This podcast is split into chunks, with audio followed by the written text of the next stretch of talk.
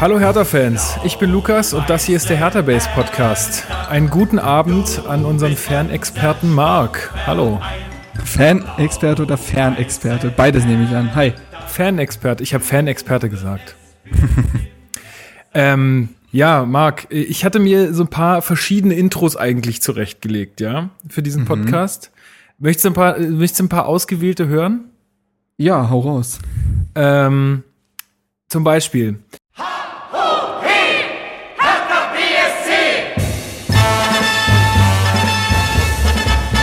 Hallo, ich bin Lukas und das hier ist der Eisbären-Fan-Podcast. Ähm, und ey Marc, war das eine geile Eisbären-Serie? Lass uns doch mal über diese actionreichen Spiele mit vielen Toren und lauter Halle und guter Stimmung und krasser Action reden. Wie wär's? Oder ja, auch Eishockey, ne? Auch Aber, gut. Ja. Auch gut.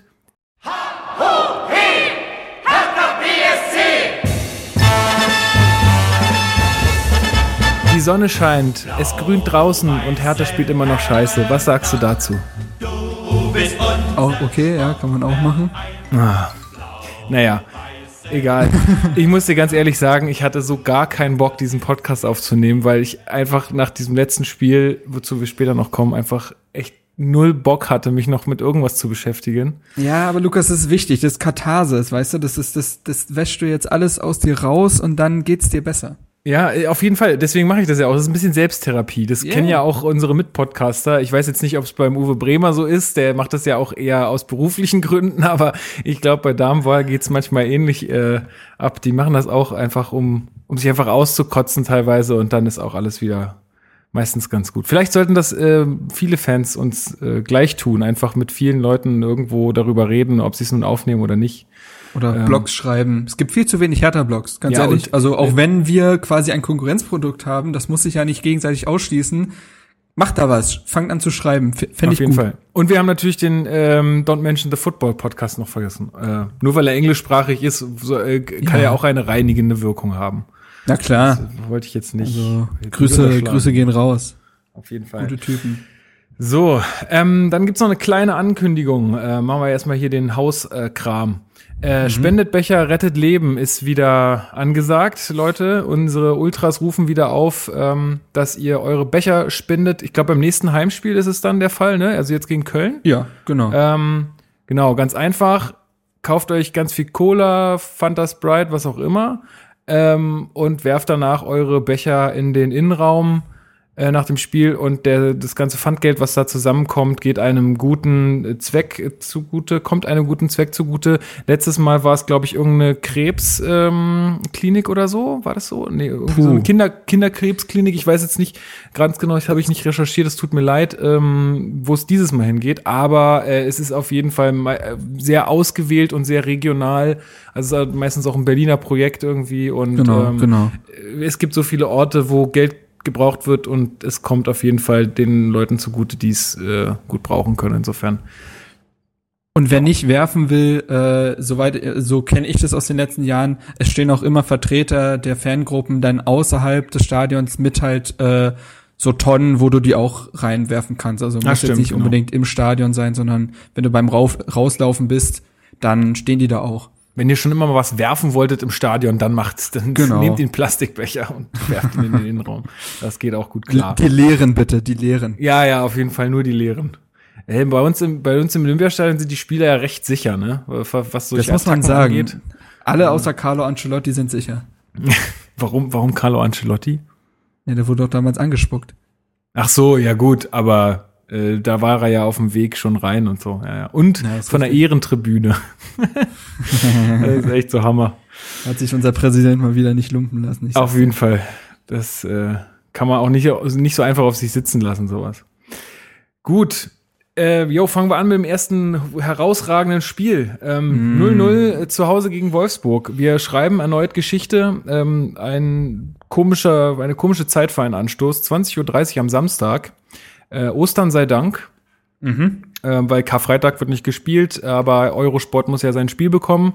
Richtig. Deswegen äh, 2030 am Samstag. Und es war ganz, äh, ganz clever für die Leute zumindest, äh, weil ich habe mir dann hier den Eurosport-Player mal gegönnt für diese sieben Tage Testabo. Und es war ganz clever, weil man konnte Samstag das Spiel gucken und dann am Freitag. Nee, stimmt nicht, da war ja Länderspielpause, war? Nee. Korrekt. War das Also- Länderspielpause? Oder war Also- das nach Hamburg Länderspielpause? Nach Län- Hamburg war Länderspiel- Nach, genau, genau, deswegen sage ich das. Ähm, also man konnte quasi am Samstagabend das Spiel gucken und am Freitagabend das Spiel auch noch. Okay. Das war ganz cool. Ja, aber das wusste Eurosport wahrscheinlich auch. Ja, das Also kann die- natürlich sein. Die werben damit ja immer zu gewissen Phasen. Ich finde das immer gut, wenn das halt, ähm, also ich habe ja den Eurosport-Player und wenn mir das dann als Abonnent vorgeschlagen wird, sie können ja jetzt eine, also während das Spiel läuft und ich mir denke, Leute, wenn ich den nicht hätte, könnte ich das jetzt gar nicht gucken. Also das ist so ein bisschen wie Alpha Telefon Münster, die auf schriftliche Weise äh, für Analphabeten werben, wo ich mir denke, ja, Du, die Zielgruppe wird damit vielleicht gar nicht erreicht. Du im Online ist das, äh, da ist das noch eine ganz, ganz, ganz große Katastrophe. Ich bin ja beruflich da tätig und es gibt ja auch so Sachen, wenn du halt in irgendeinem Online-Shop was gekauft hast, sagen wir mal, du kaufst einen Kinderwagen oder so und dann schickt dir dieser Online-Shop noch fünf E-Mails, so du sollst doch endlich mal einen Kinderwagen kaufen, obwohl du es längst schon getan hast, nur weil die technisch nicht in der Lage sind, das irgendwie geschickt nachzuvollziehen, ja. Äh, das ist dann natürlich auch ein bisschen blöd. Ja. Aber ja, na gut. Wie hat's dir denn gefallen? So, Sammer, hast du dir den jetzt, jetzt das erste Mal gegeben? Ja? Ähm, ich habe ihn mir jetzt zum zweiten Mal schon gegeben. Zum zweiten weil mein, Mal. mein Vater, das, der hat das, der den Sport, Eurosport-Player auch, äh, der hat ihn aber tatsächlich richtig abonniert und da habe ich mir das auch schon mal angeguckt und ich, also ich finde es herausragend. Ähm, finde es total angenehm, ohne großes High-Detail da einfach zwei ähm, Leute in einem TV-Studio. Der Sammer hat einfach Ahnung vom Fußball, der andere hat Ahnung, wie man Fragen stellt. Ähm, und äh, das ist so völlig unaufgeregt und das ist also für mich ja das, was es eigentlich sein sollte, eine Fußballsendung und nicht eine Twitter-Show oder sowas oder irgendwie eine, keine Ahnung, was, was Äh, mit den ganzen Ricardo, Leuten, was sagt das Netz? ja, das ist einfach so Äh. bekloppt, ey. Sorry, aber was soll denn das? Also ich meine, ich kann, die werden sich wahrscheinlich äh, schon was dabei gedacht haben und haben gesagt, ja, das holt doch unsere Zielgruppe voll ab. Und vielleicht mag das auch sein, mich holt's nicht ab. Ich find's einfach nur furchtbar. Und das, was ich halt von meiner Filterbubble so höre, ist, das, also findet das keiner irgendwie geil. Und diese ganzen Gesichter da äh, in dieser Runde, die brauchst du auch alle nicht. Ja, wenn du einen so einen Typen wie den Sommer hast, dann brauchst du das nicht. Hast du früher bei äh, Günter Netzer und äh, hm, wie heißt Meister? Netzer und Ähm, Delling. Delling. Da hast du früher auch nur die zwei gebraucht. War jetzt vielleicht nicht immer höchste analytische Klasse wie bei Sammer, aber es war zumindest unterhaltend. Da Ja, hast du auch nur stimmt. zwei gebraucht. Das hat sich halt gut eingespielt und jetzt finde ich das mit Jan Henkel zusammen, der von Sky gekommen ist. Ich finde das echt gut und man merkt dem Henkel auch an, dass er was lernt und dass er was mitnimmt, dass er ehrlich interessiert ist und das nicht so nur die normalen Fragen sind. Und man merkt aber auch, dass Henkel Sammer immer so ein bisschen zügeln muss oder sagen muss, okay, du hast jetzt aber nur noch zwei Minuten, um das zu erklären. Und dann, genau. äh, ja, aber finde ich, die ergänzen sich da ganz gut. Es braucht eine Taktiktafel, zwei Menschen und schon ist so eine Halbzeitanalyse interessant. Äh, ich meine, die bei Sky verdient den Namen ja eigentlich gar nicht mehr, wenn man überlegt, du hast 15 Minuten, 10 Minuten sind davon Werbung. Ja. Ähm, also da wird nicht mehr viel analysiert. Dementsprechend, äh, ja, ich hoffe, Eurosport bleibt dabei und versucht nicht auch in so einen, weiß ich nicht, ein Boulevardesk äh, würde ich es vielleicht nennen, aber zumindest in diesen krassen Entertainment-Bereich nicht reinzugehen, sondern wirklich äh, Schuster bleibt bei deinen Leisten. Aber sie kriegen ja auch recht, richtig gutes Feedback für diese Ja, ja, Art klar, von Sendung. Also natürlich. ich glaube, sie werden da schon irgendwie dranbleiben. Mal gucken, wie das wird, wenn halt ihre, ihre Zielgruppe oder wenn, wenn die Zuschauerschaft halt ein bisschen breiter wird. Ne? Gerade ist es ja genau, noch was, was so ein bisschen privilegiert ist. Also wer jetzt vielleicht kein so kr- kr- krass hohes Einkommen hat, aber schon ein Sky-Abo, der hat sich diese Saison vielleicht überlegt, ob er sich den Eurosport, Eurosport-Player jetzt noch dazu holt.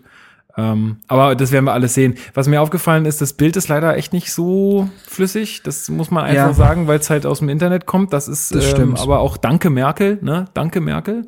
Das sowieso. Ähm, Weil, naja, manche Leute haben halt nicht die fette Internetleitung und dann ist es halt irgendwie blöd.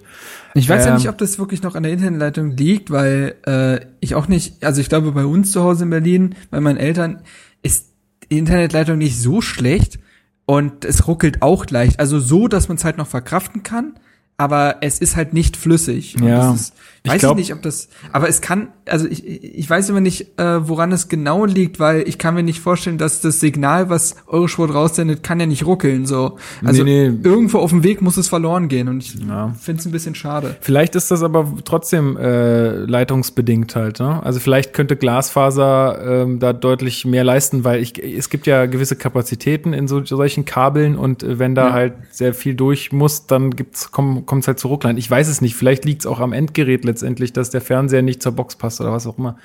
Wer da Ahnung hat, äh, kann uns gerne mal schreiben und aufklären. Interessiert mich wirklich. Also äh, ich äh, würde das gerne mal verstehen. Ähm, und ich muss noch mal einen kurzen Rant auf äh, Sky loslassen. Ich habe äh, mir ja in der letzten Weihnachtsphase Sky geleistet sozusagen, also da bei diesem Angebot und habe jetzt festgestellt, dass wenn ich Sky in HD sehen will, 10,50 Euro bezahlen muss im Monat. Oh Gott.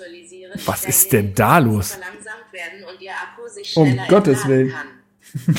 Was war das denn?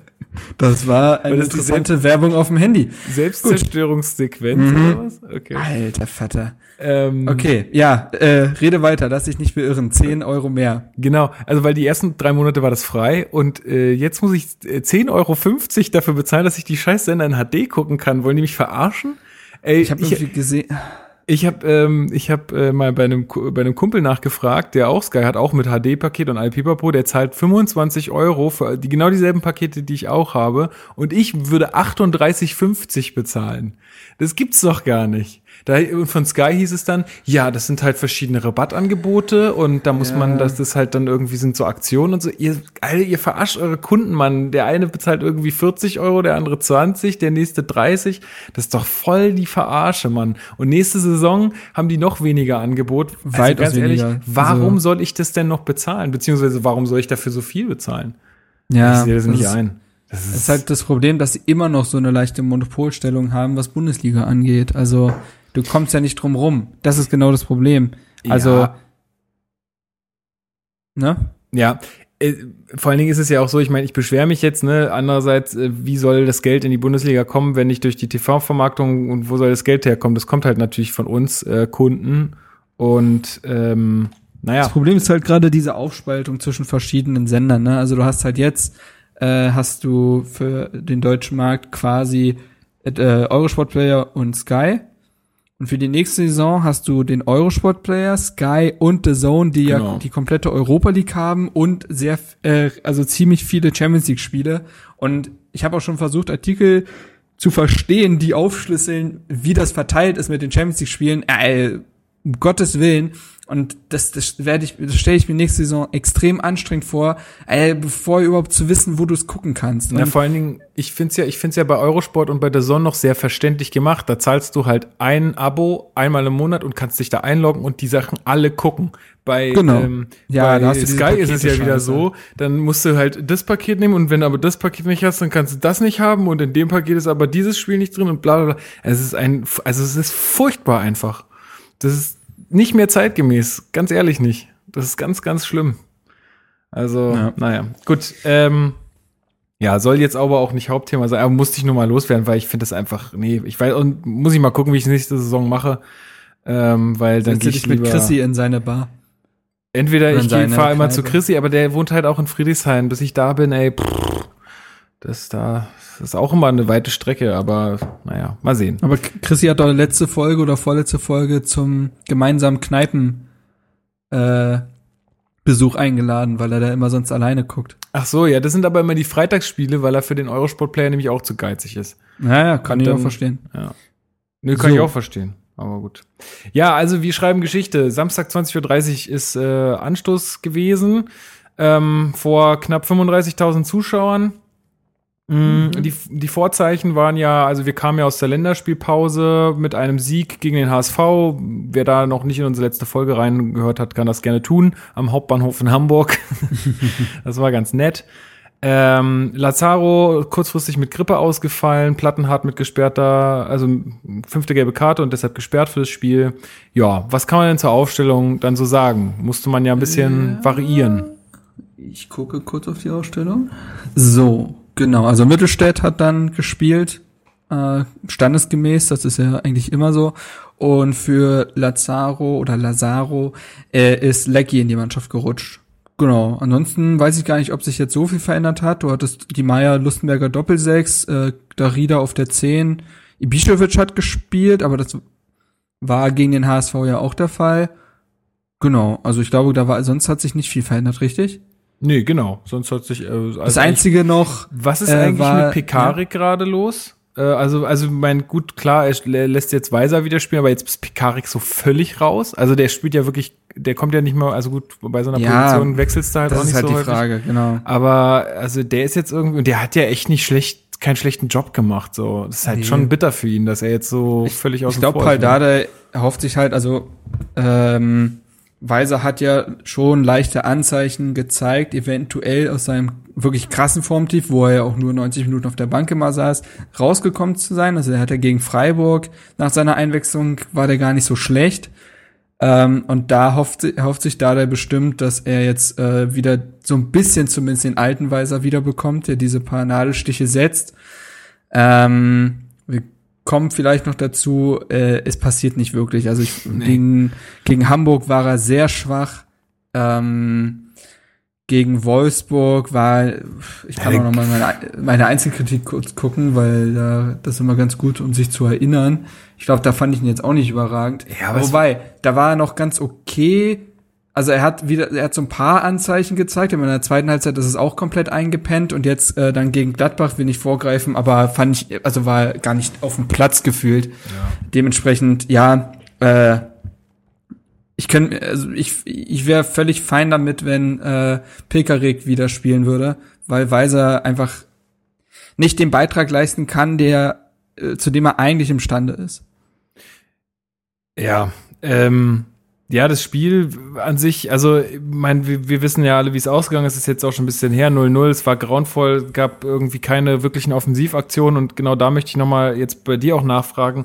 Wir hatten es schon mal, glaube ich, in der Podcast-Folge so kurz angerissen. Ähm, und ich habe mich nach dem Spiel tatsächlich mal gefragt, wenn du zu Hause gegen ein Wolfsburg spielst, was jetzt auch gerade nicht die beste Phase hat und auch offensiv nicht, äh, also kein Feuerwerk abbrennt äh, in den letzten Spielen, Warum äh, ist es da immer so, dass Dardai immer die defensive und die offensive Variante auf der Doppel-6 hat, also mit Meier und Lustenberger? War, also ich frage mich einfach, warum kann man nicht den Meier mal neben den Darida stellen und den Duda auf die 10 stellen? Ja. Warum Also, geht das nicht? Geht das einfach nicht, ich- weil Dardai nicht möchte oder hat das irgendeinen Ja. Grund, den ich nicht verstehe? Ich glaube, das ist der einzige Grund, weil selbst wenn Dardai sagen würde, Duda hat nicht die Luft für 90 Minuten, dann wird er sie zumindest für 60 oder 70 haben.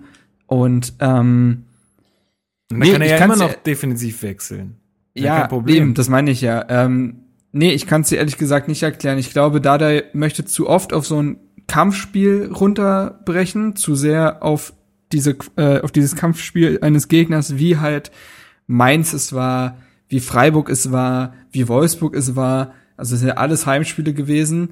Und da der will halt wahrscheinlich die über äh, oder die Obermacht im Mittelfeld dadurch gewinnen, dass man halt möglichst viel Zweikampfstärke und Laufarbeit ins Mittelfeld packt, ähm, um da quasi dieses kämpferische Mittel, was die Vereine von dort unten halt mitbringen, ähm, zu negieren. Auf der anderen Seite, wie du sagst, könnte man dem Ganzen eigentlich auch, auch mit einer spielerischen Überlegenheit äh, begegnen.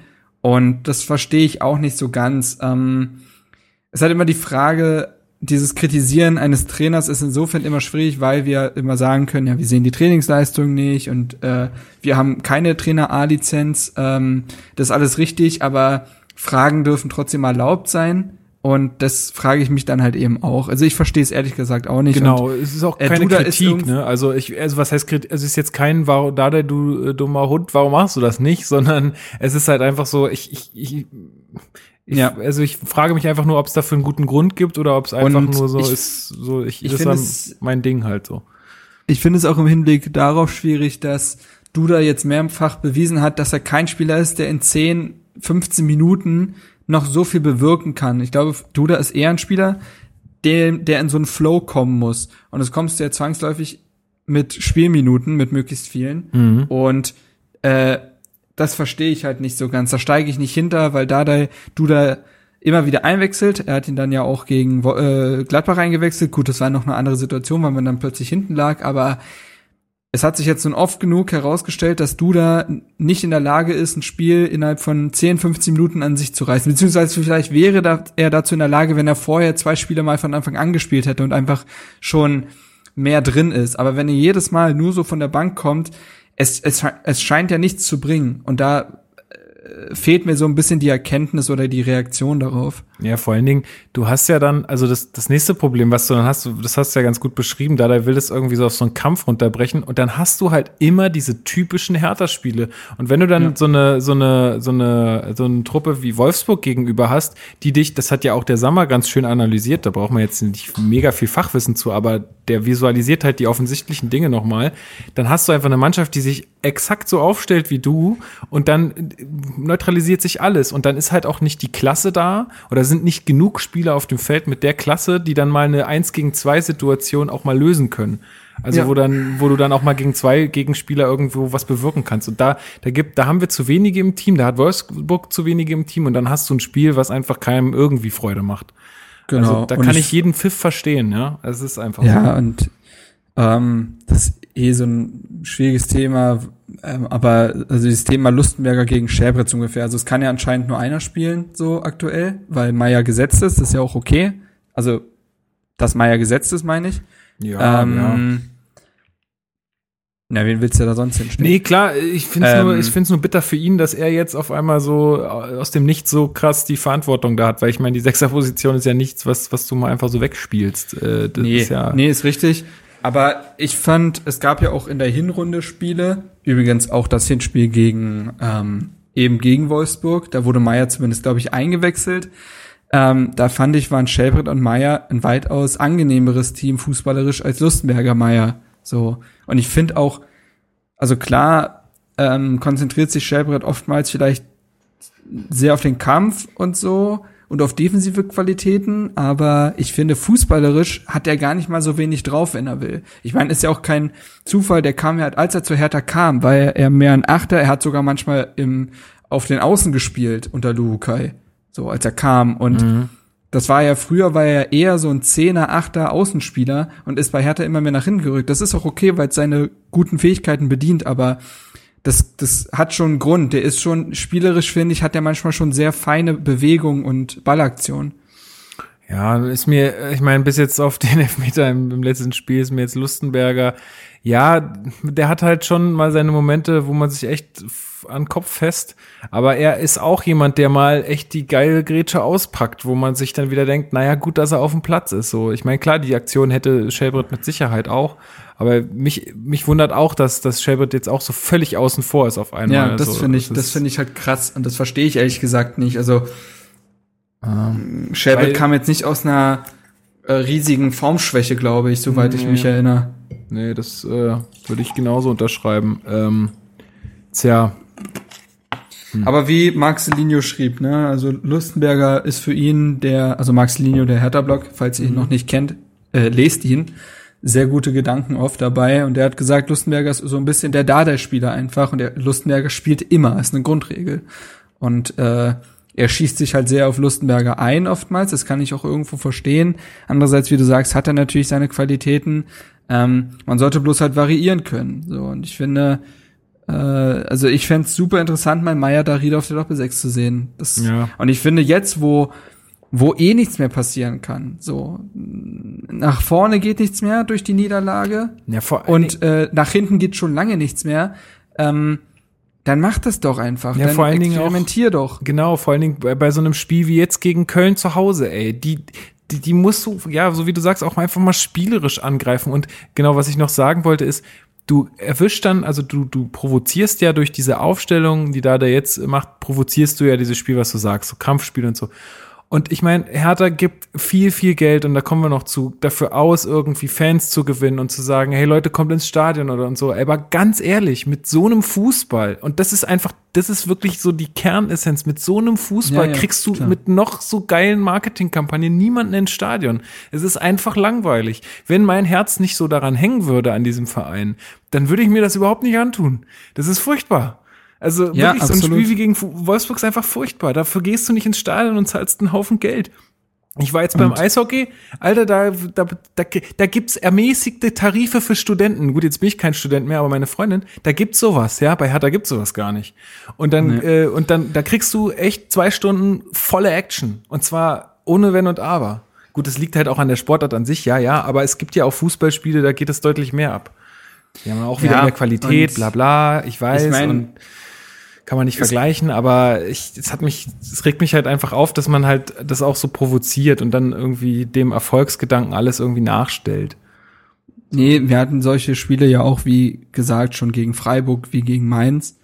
Ähm, und letztendlich ist es doch auch so gewesen, früher, als wir in der zweiten Liga gespielt haben, da war das Stadion weitaus voller gegen Paderborn Na oder. Rot-Weiß Oberhausen oder so, einfach weil die Leute wussten, dass sie guten Fußball und Tore sehen werden und äh, Emotionen geweckt werden. Und was aktuell geweckt wird, ist halt Frustration. So, und das ist gefühlt das einzige und Resignation. Das ist, das sind die einzigen beiden Gefühle, die aktuell bei Hertha Heimspielen zumindest abgerufen werden. Und dann und das wissen die Leute, die sich so ein bisschen mit Hertha auseinandersetzen und, sind, und die halt so ein bisschen die Laufkundschaft sind, die nicht jedes Spiel mitnehmen. Und die sagen sich dann, wie, wie du sagst, äh, die sagen sich dann, boah, Wolfsburg 2030, nee. Wenn sie jetzt aber wüssten, dass in jedem Heimspiel ungefähr drei Tore fallen und man eigentlich immer was erwarten kann und Hertha mal unterlegene Gegner auch mal herspielen könnte, weil Wolfsburg ist ja nun mal äh, Tabellen 15. oder jetzt vielleicht nicht mehr, ich weiß es nicht ganz genau, ähm, dann würden mehr Zuschauer kommen, da bin ich auch bei dir. Ja, also das, das wäre mal, glaube ich, meine, damit ich, meine, ich will jetzt denen auch nicht absprechen, dass sie das nicht versuchen würden, ne? Aber ähm, ja, würde mein, ach keine Ahnung, ich hätte gern viel mehr Zeit äh, und vielleicht einen Journalistenjob, so dass ich das einfach auch mal da da fragen kann. Es ist Uwe, halt, wenn, ich, Uwe kann ja mal ähm, äh, nachfragen. Einfach, wenn er Uwe das hört. zuhört. Genau. Ähm, ja, ich finde es halt insofern schwierig. Es, ich habe da viel drüber nachgedacht, so ähm, woran liegt diese Art des Fußballs? Wie viel ist davon Mannschaft? Wie viel ist davon Trainer? Und es ist einfach nicht leicht zu sagen, denn ich glaube schon, dass da der ein Trainer ist, der zuerst so einen Sicherheitsgedanken in seinem Spiel implementiert hat. Ähm, aber wenn du ihn danach hörst und auch dann ja die, die, die Presserunde vor allen Dingen am nächsten Tag finde ich immer am interessantesten, nicht die ja. Pressekonferenz, sondern dann, wenn halt dann äh, immer härter und so weiter äh, ähm, ihre Artikel dazu schreiben, dann haut der richtig raus. So. Und das war ja auch nach dem Wolfsburg-Spiel, hat er ja zum Beispiel explizit einen Darida angesprochen. Hat er, also nach dem Spiel direkt hat er ja gesagt, dass es vom gesamten Mittelfeld zu wenig war in der zweiten Halbzeit. Hat aber dann daraufhin im, am Tag darauf äh, explizit nochmal auf Darida äh, ähm, angesprochen, den er gefragt hat, ob ihm das Spaß macht, immer nur zu rennen und zu, zu kämpfen. So. Ja. Ähm, und er hat ja auch gesagt, er, er war als Spieler ein weitaus äh, weniger talentierter Sechser, aber er hat trotzdem drei, vier Mal pro Spiel aufs Tor geschossen. Irgendwann war der Ball mal drin. Und wir sehen jetzt einen Darida, den man auch in der, in der also in der Vergangenheit hat Darida Tore geschossen. Ähm, ja, ähm, und jetzt steht der Mann bei null Saisontoren. Arne Meyer steht bei null Saisontoren. Ja, Sherbert Lustenberger das stehen ist- bei null Saisontoren. Genau, das liegt und, aber auch einfach daran, dass sie es nicht versuchen. Sie versuchen es ja gar nicht erst. Ja, und, und dann da, ist von da Frage- kommt immer, genau. wie, ich sag denen doch immer, sie sollen schießen, aber sie machen es auf dem Platz nicht. Woher Und dann kommt ist das? genau die Frage, und dann, und das ist, finde ich, ist so ein Satz, der gleich immer zu so einer Trainerfrage, also äh, überleitet, die will ich aber gar nicht aufmachen, natürlich nicht, aber dann, dann scheint Dardai seine Spieler in dem Punkt nicht komplett zu erreichen. Ähm, Was heißt nicht zu Das kann- erreichen? ähm, das kann, äh, ja, ich glaube, die Spieler haben sich irgendwie so ein bisschen in dieser Saison, auch vielleicht aufgrund der Tabellensituation und so weiter, so ein bisschen, ja, sie ruhen sich aus. Du, ich habe nicht das Gefühl, dass bei Hertha die letzte Entschlossenheit und der letzte Wille da ist. Das hat auch äh, Michael Preetz jetzt gesagt, der gesagt hat, ihm fehlt diese Geilheit, diese, diese, diese, dieser absolut letzte Wille, das Tor zu schießen. Und ähm, wenn es schon der Manager sagt und nicht wir als Fans, sondern der Manager über seine Mannschaft sagt, dann ist es halt schwierig, diese Gemengelage zwischen äh, wie viel entscheidet der Spieler, wie viel entscheidet der Trainer rauszufinden. Und da der hat ja auch, ich weiß nicht, ob das jetzt nach dem Spiel, doch das müsste auch nach dem Spiel gegen Wolfsburg gewesen sein, hat er ja sogar mit Neueinkäufen gedroht. Also gesagt, wir- er guckt sich das jetzt noch den Rest der Saison an, auch mit einem S-Wein und so weiter. Aber wenn die es nicht bringen, dann muss man im Sommer reagieren. Ja. Und ähm, das ist dementsprechend gar nicht so einfach, das alles zu bewerten. Ja, ich glaube, es sind auch, also es sind so zwei Sachen, wo man so einen gesunden Mittelweg finden muss, was aber eigentlich die Kernherausforderung bei einem Profiverein ist irgendwo. Ne? Du musst es auf der einen Seite schaffen, ähm, und das ist das, was du meintest mit, ähm, dass die Spieler sich so ein bisschen ausruhen. Ich meine, Saisonziel war, äh, unter den Top 10 zu sein und irgendwie äh, die neuen Spieler zu integrieren und ja, mal gucken, was dann noch so geht. Ich meine, das ist natürlich auch kein Anspruch, der dich jetzt irgendwie richtig heiß macht, ja. Also, und deswegen habe ich auch, das war natürlich angesichts der spielerischen Leistungen der Mannschaft auch ein bisschen vermessen, aber deswegen habe ich auch vor ein paar Podcasts immer gesagt, so, was muss denn jetzt das Ziel sein? Das Ziel muss doch jetzt irgendwo sein, wir wollen nach Europa. Jetzt muss, also auch wenn es irgendwie total ballerballer klingt, aber es ist, ähm, du musst ja die Spieler irgendwie, das sind ja auch alles junge Typen, du musst die, ich kenne, ich weiß es aus dem Arbeitsleben, du musst halt einfach eine, ja, so, so eine Anspruchshaltung an, an die Leute selber entwickeln, dass sie halt einfach mehr wollen und immer nur, wenn du dann immer nur sagst, ja, es läuft doch alles gut und schaut mal, was wir hier so alles aufbauen und so, das sind aber keine Dinge, die du am Ende so richtig auch als Spieler greifen kannst. Und zweite Sache ist, glaube ich, also was du meintest mit Dade, dass er die Jungs nicht mehr richtig erreicht, ich glaube auch, dass es also vielleicht erreicht er sie irgendwie falsch oder vielleicht läuft da was in der Kommunikation einfach falsch. Vielleicht sagt er immer, ja, ja, schieß doch mal, aber ist dann, wenn, wenn sie es dann tun, irgendwie dann auch vielleicht irgendwie unterschwellig kritisch oder irgendwas passiert dann, was, wo die Spieler dann sagen, nee, gebe ich den mal lieber noch mal rüber oder so. Ja, also naja, es ist, irgendwas es, in der glaube, Kommunikation muss da falsch laufen, weil warum, also ich, mir fällt kein guter Grund ein, warum sie es dann nicht probieren sollten. Ähm, also erstmal noch ganz kurz, also ich meinte, dass er sie aktuell nicht richtig erreicht. Also nicht mehr klingt halt so endgültig. Ich glaube, das kann sich im Sommer komplett ändern ja, mit. Trainingslager ja, und ja, so weiter. Nee, so, wollte ich jetzt, Ähm, war jetzt auch nicht so gemeint. Und zum anderen, ähm, naja, ich glaube, das hat so ein bisschen auch mit der Vergangenheit zu tun. Wenn du überlegst, wie war denn der Fußball, als Paul Dardai bei Hertha angefangen hat? Also ich meine jetzt nicht die Rettungsaktion mit Klassenerhalt, weil das kannst du fußballerisch ausklammern, sondern dann ab dem Sommer. Da war ja Hertha eine Mannschaft, die möglichst, also nicht möglichst, aber die sehr wenige Torschüsse hatte, aber dementsprechend äh, sehr viele drin waren. So, das war ja unser Markenzeichen in den letzten zwei, drei Jahren. So. Und Dardai wollte er in diesem Sommer eigentlich den Switch schaffen, mehr Torschüsse ähm, und etwas offensiveren Fußball spielen zu lassen. Das hört sich ähm, äh, bei Spielen wie Wolfsburg oder so hört sich das vielleicht komisch an, aber ich glaube schon, dass man das in gewissen Spielen den Grundgedanken gesehen hat. Das hat man jetzt auch gegen Gladbach gesehen. Ähm, und vielleicht läuft diese Transition, also diese, dieser, dieser, diese Umstellung äh, auf diesen Fußball nicht so ähm, nicht so flüssig, wie man sich das erhofft hat. Denn wie gesagt, äh, von diesem Sicherheitsgedanken erstmal die Null halten, wir wollen die Gegner so ein bisschen mürbe machen, auf unser Niveau runterziehen und dann nutzen wir unsere ein, zwei Chancen pro Spiel. Das war ja der Grundgedanke in den letzten Saisons. An dieser Saison sollte sich das, glaube ich, schon ein bisschen ändern. Bloß es ist nicht so komplett bei der Mannschaft angekommen, beziehungsweise es, es, es, es blitzt immer nur stellenweise hervor.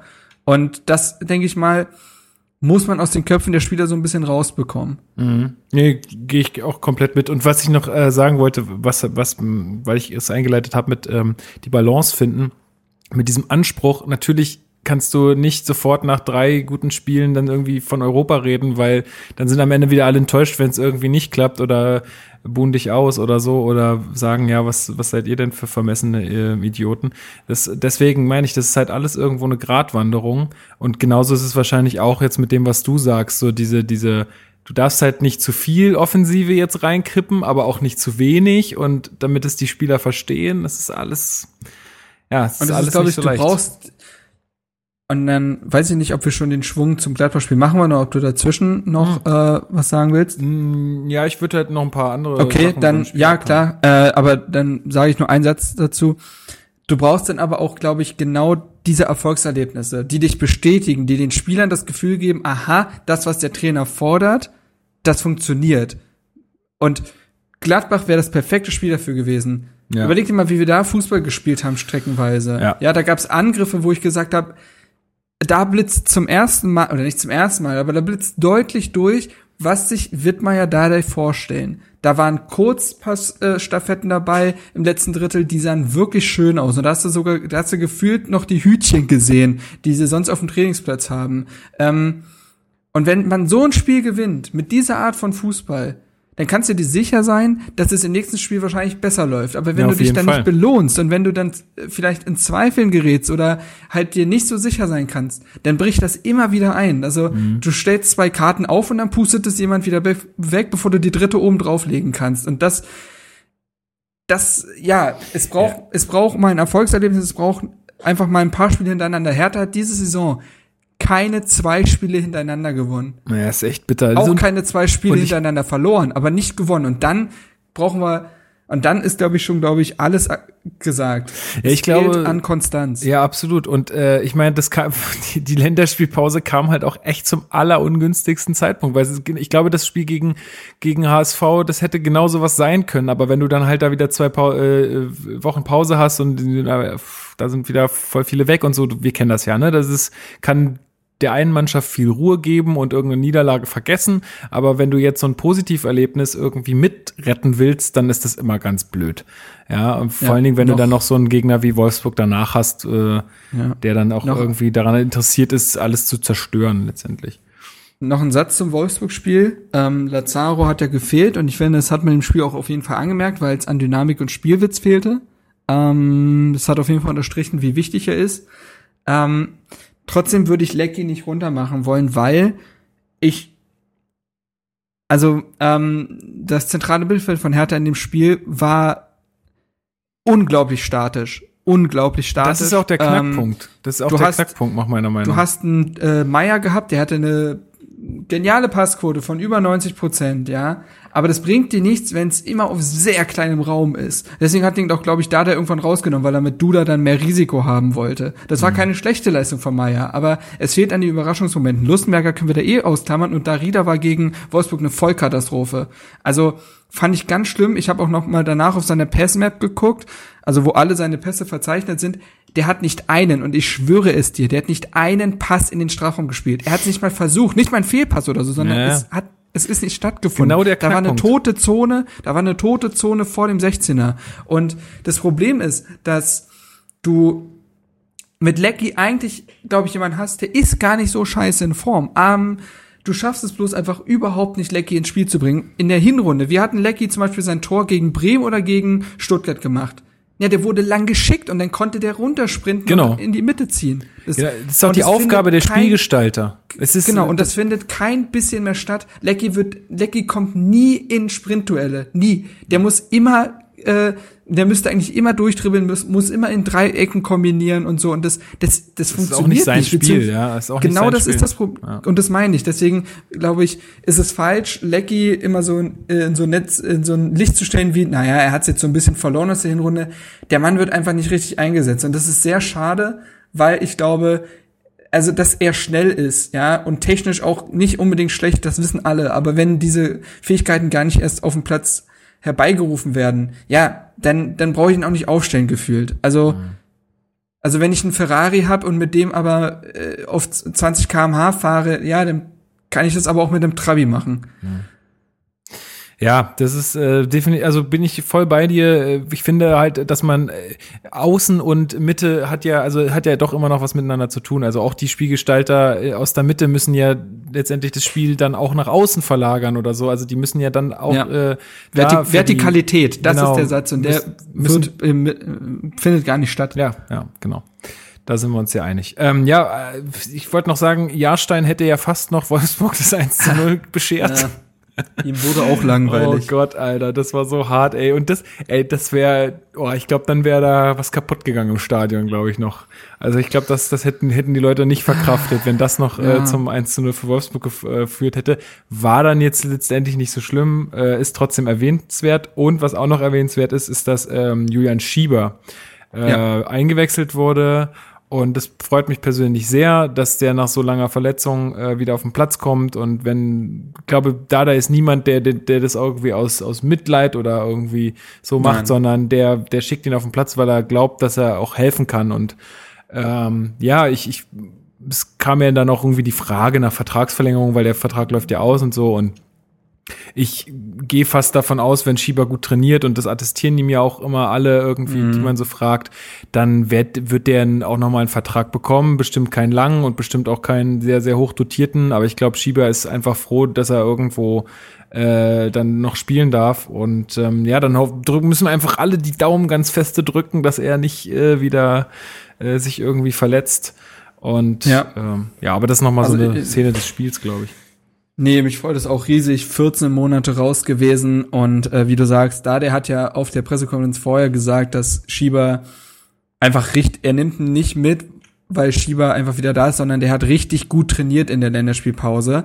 Ähm, und äh, Preetz hat ja auch gesagt, dass äh, St St Stieber, hm, ähm, die Stieber-Zwillinge, wie waren die? Ähm, ähm, sch- dass Shiva einen weitaus stabileren Eindruck macht als nach seiner ersten Knorpelverletzung. Und das ist ja schon bemerkenswert. So und ähm, ja, ich, ich hoffe es sehr. Ich, ich finde den Typen großartig. Also als Mensch einfach ist Shiva, finde ich, fantastisch. Und ähm, ich glaube, der ist auch in der Mannschaft unglaublich angesehen.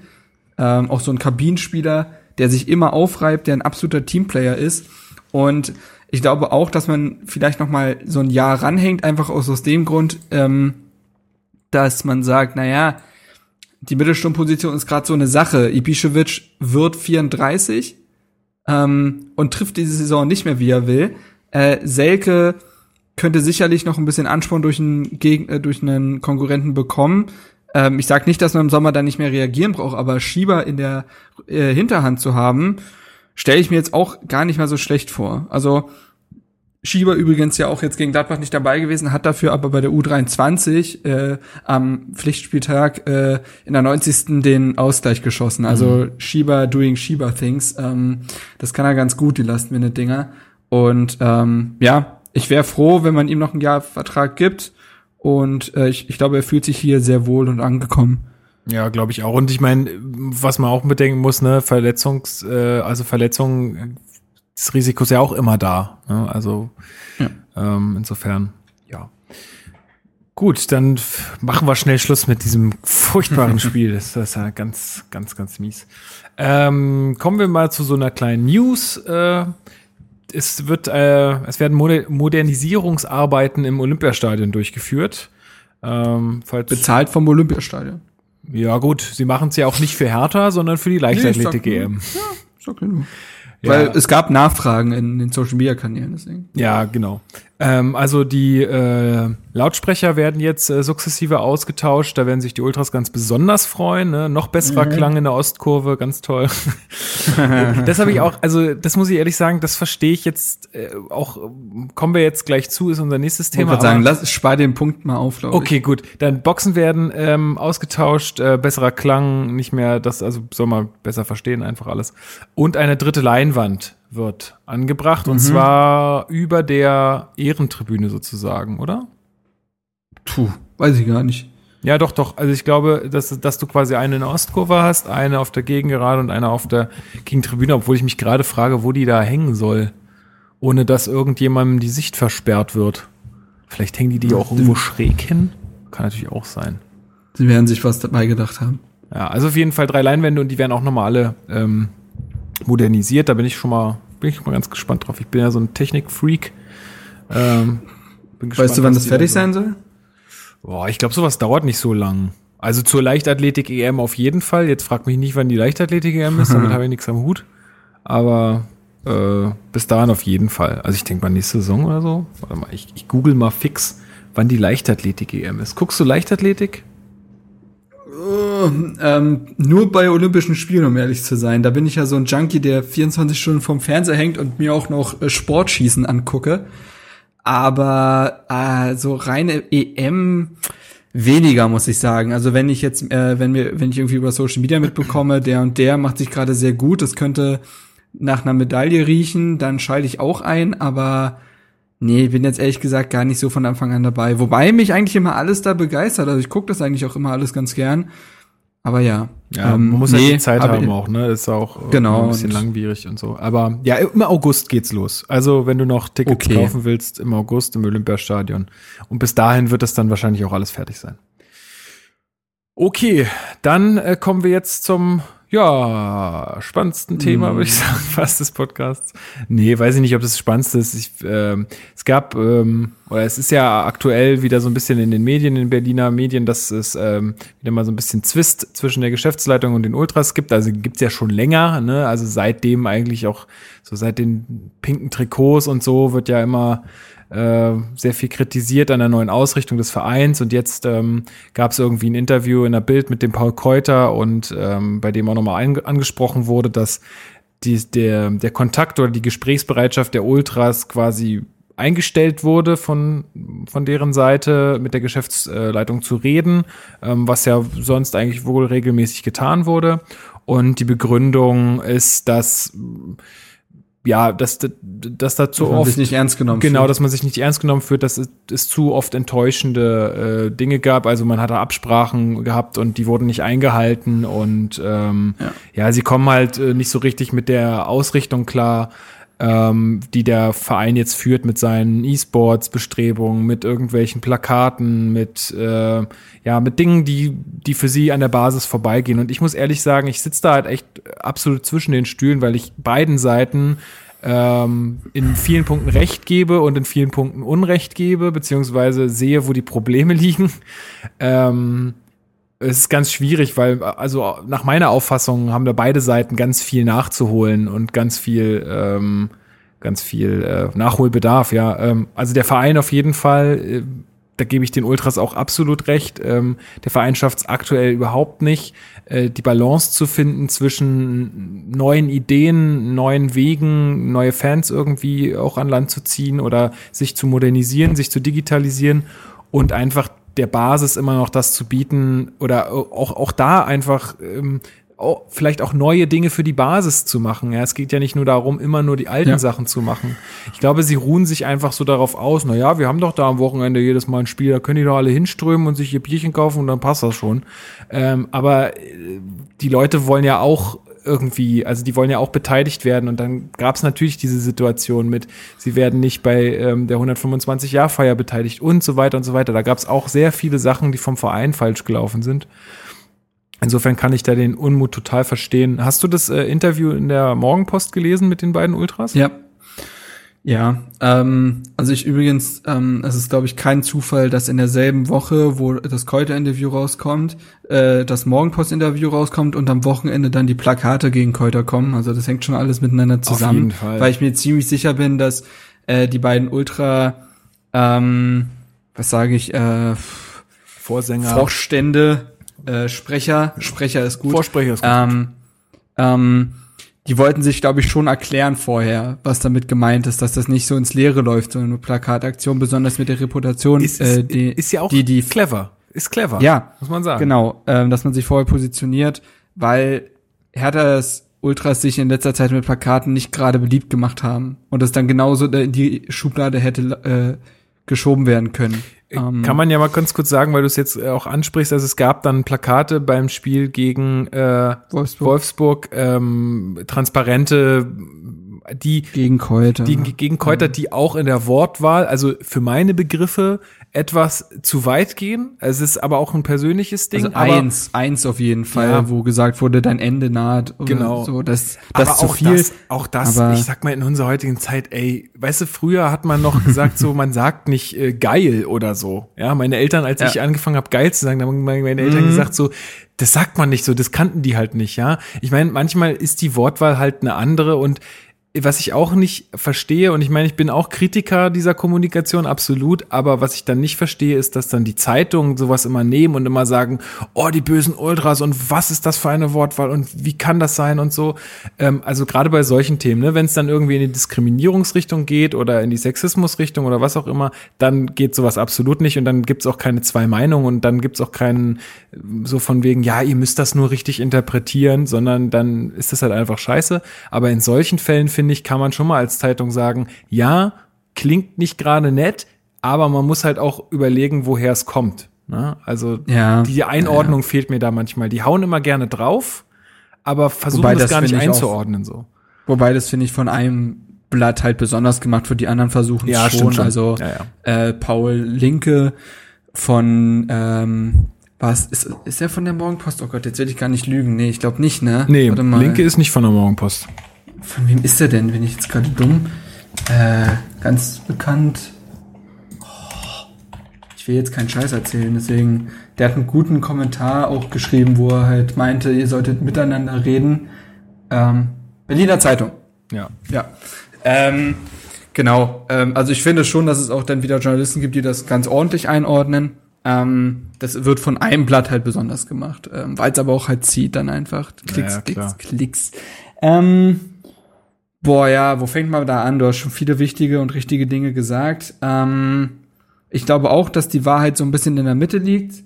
Ähm, ich finde, die Ultras haben sehr legitime Punkte angesprochen, weil ich denen auch glaube, äh, so ein bisschen, dass sie sagen, wir verstehen, dass der Verein sich digitalisieren muss und neue Fans gewinnen will. Das verstehen wir, dass er sich auf die Zukunft ausrichten will. Aber andere Dinge dürfen auf der Strecke nicht verloren gehen und die sind verloren gegangen. Wenn man überlegt, dass Hertha früher gegen sehr viele Vereine aus der Region gespielt hat in den äh, Vorbereitungsphasen einer Saison.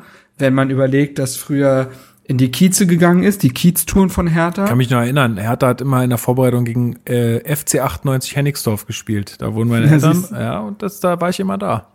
Ja, siehst du mal so. Und das schafft ja Identität und das schafft ja Nähe und ähm, die Kieztouren ja umso mehr, weil du da bei der Jugend ankommst und äh, das verloren gegangen. Wenn man sowas aufrechterhalten hätte oder wie du sagst, so ein paar Dinge auch für die ähm, Ultras oder die alteingesessenen Fans sind ja nicht nur Ultras. Da kann man, ähm, man kann sich doch auch neue Dinge ausdenken und die müssen ja nicht immer gleich alle mit Twitter oder Instagram zu tun haben, aber die trotzdem irgendwie Nähe bedeuten, ja. Also es Ja. ist irgendwie. Und ähm, das geht so ein bisschen verloren und ich finde, das haben wir aber auch ja schon äh, vor zwei Jahren, wo das auch mit We Start, We Fail, We Win losging, haben wir auch schon gesagt, alles schön und gut, aber man darf halt nicht vergessen, die Basis mitzunehmen. Und das vergisst Hertha schon ganz gerne mal.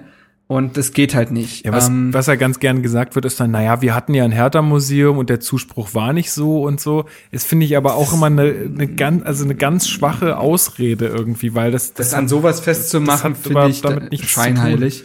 ähm, Ähm, und ich kann auch verstehen, dass sie, also, ähm, also ich kann irgendwo verstehen, dass Keute für sie das Gesicht des Ganzen ist, weil er ja für diese digitalen Kampagnen geholt wurde. Ähm, und er tut sich keinen Gefallen damit, äh, den Satz zu sagen in der BZ, der ja dann, glaube ich, auch äh, am meisten als Überschrift diente, ähm, wer irgendwie Digitalisierung ablehnt oder meint, dass äh, das nicht das große Ding ist, der hat den Schuss nicht gehört.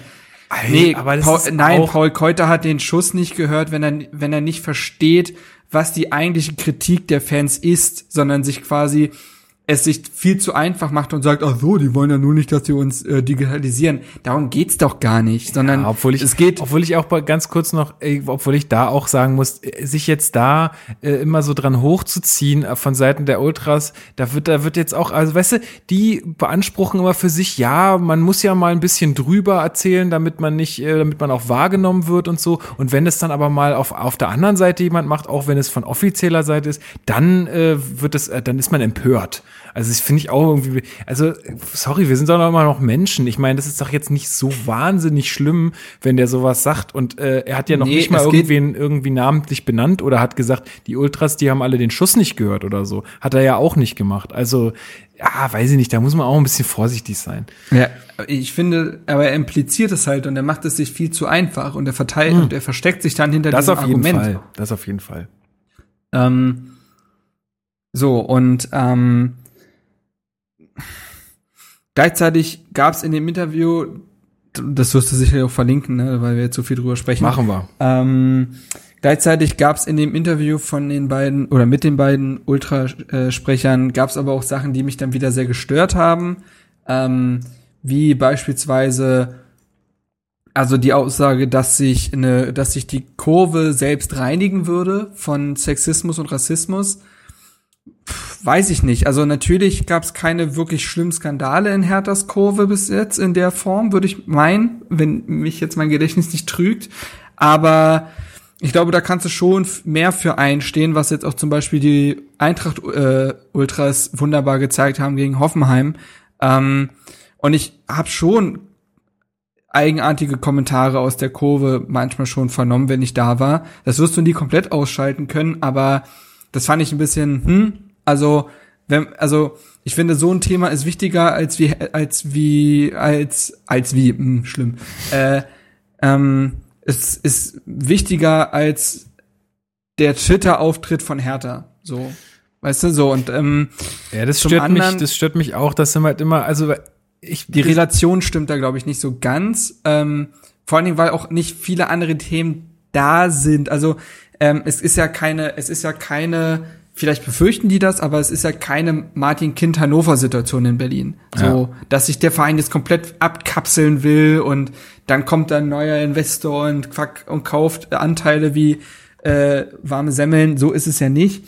Ähm, und ich habe das Gefühl, das ist manchmal auch so ein, ja, wir haben jetzt nicht so riesige Probleme, dann machen wir uns welche. Ähm, mit auch den Trikotfarben, wo auch schon oft genug erklärt wurde, dass der Hertha nicht den riesen Einfluss hat. Das haben wir auch schon mal lang und breit erklärt, wie das abläuft. Ähm, und so, und auch da von der Seite wird's halt ein bisschen, es ist zu viel und ähm, Hertha, die Hertha Ultras tun sich eben auch keine Gefallen, ähm, wahrgenommen oder ernst genommen zu werden, wenn sie halt Dinge so drüber gestalten wie bei Rangnick, wie damals gegen Köln, wo sie und ich fand die ähm, das äh, die Verteidigung der Aktion gegen Köln fand ich sehr schwach. Ähm, ich weiß nicht, wer von beiden es gesagt hat, aber er hat gesagt, na, aber wenn es ein Jan Böhmermann macht, dann ist es Satire. Ja, aber, aber bei, Also Jan aber Böhmermann- bei Jan Böhmermann steht halt auch, das hat ja dann auch, glaube ich, äh, der, ähm, wer war es, der das Interview geführt hat von den Morgenpost-Leuten? Äh, Jörn Lange? Glaub ja, ähm, der hat dann auch gesagt so, ja, aber bei Böhmermann steht halt auch Satire obendrauf. Wenn man den einschaltet, dann verpackt weiß man, genau. dass da Gags kommen und nicht So. äh, politische Sta oder äh, was weiß ich, äh, irgendwelche Statements aus einer Fußballkurve. Also das ist eine völlig andere Nummer. So, ich verstehe Und auch baut- Argument er- verstehe ich auch überhaupt nicht.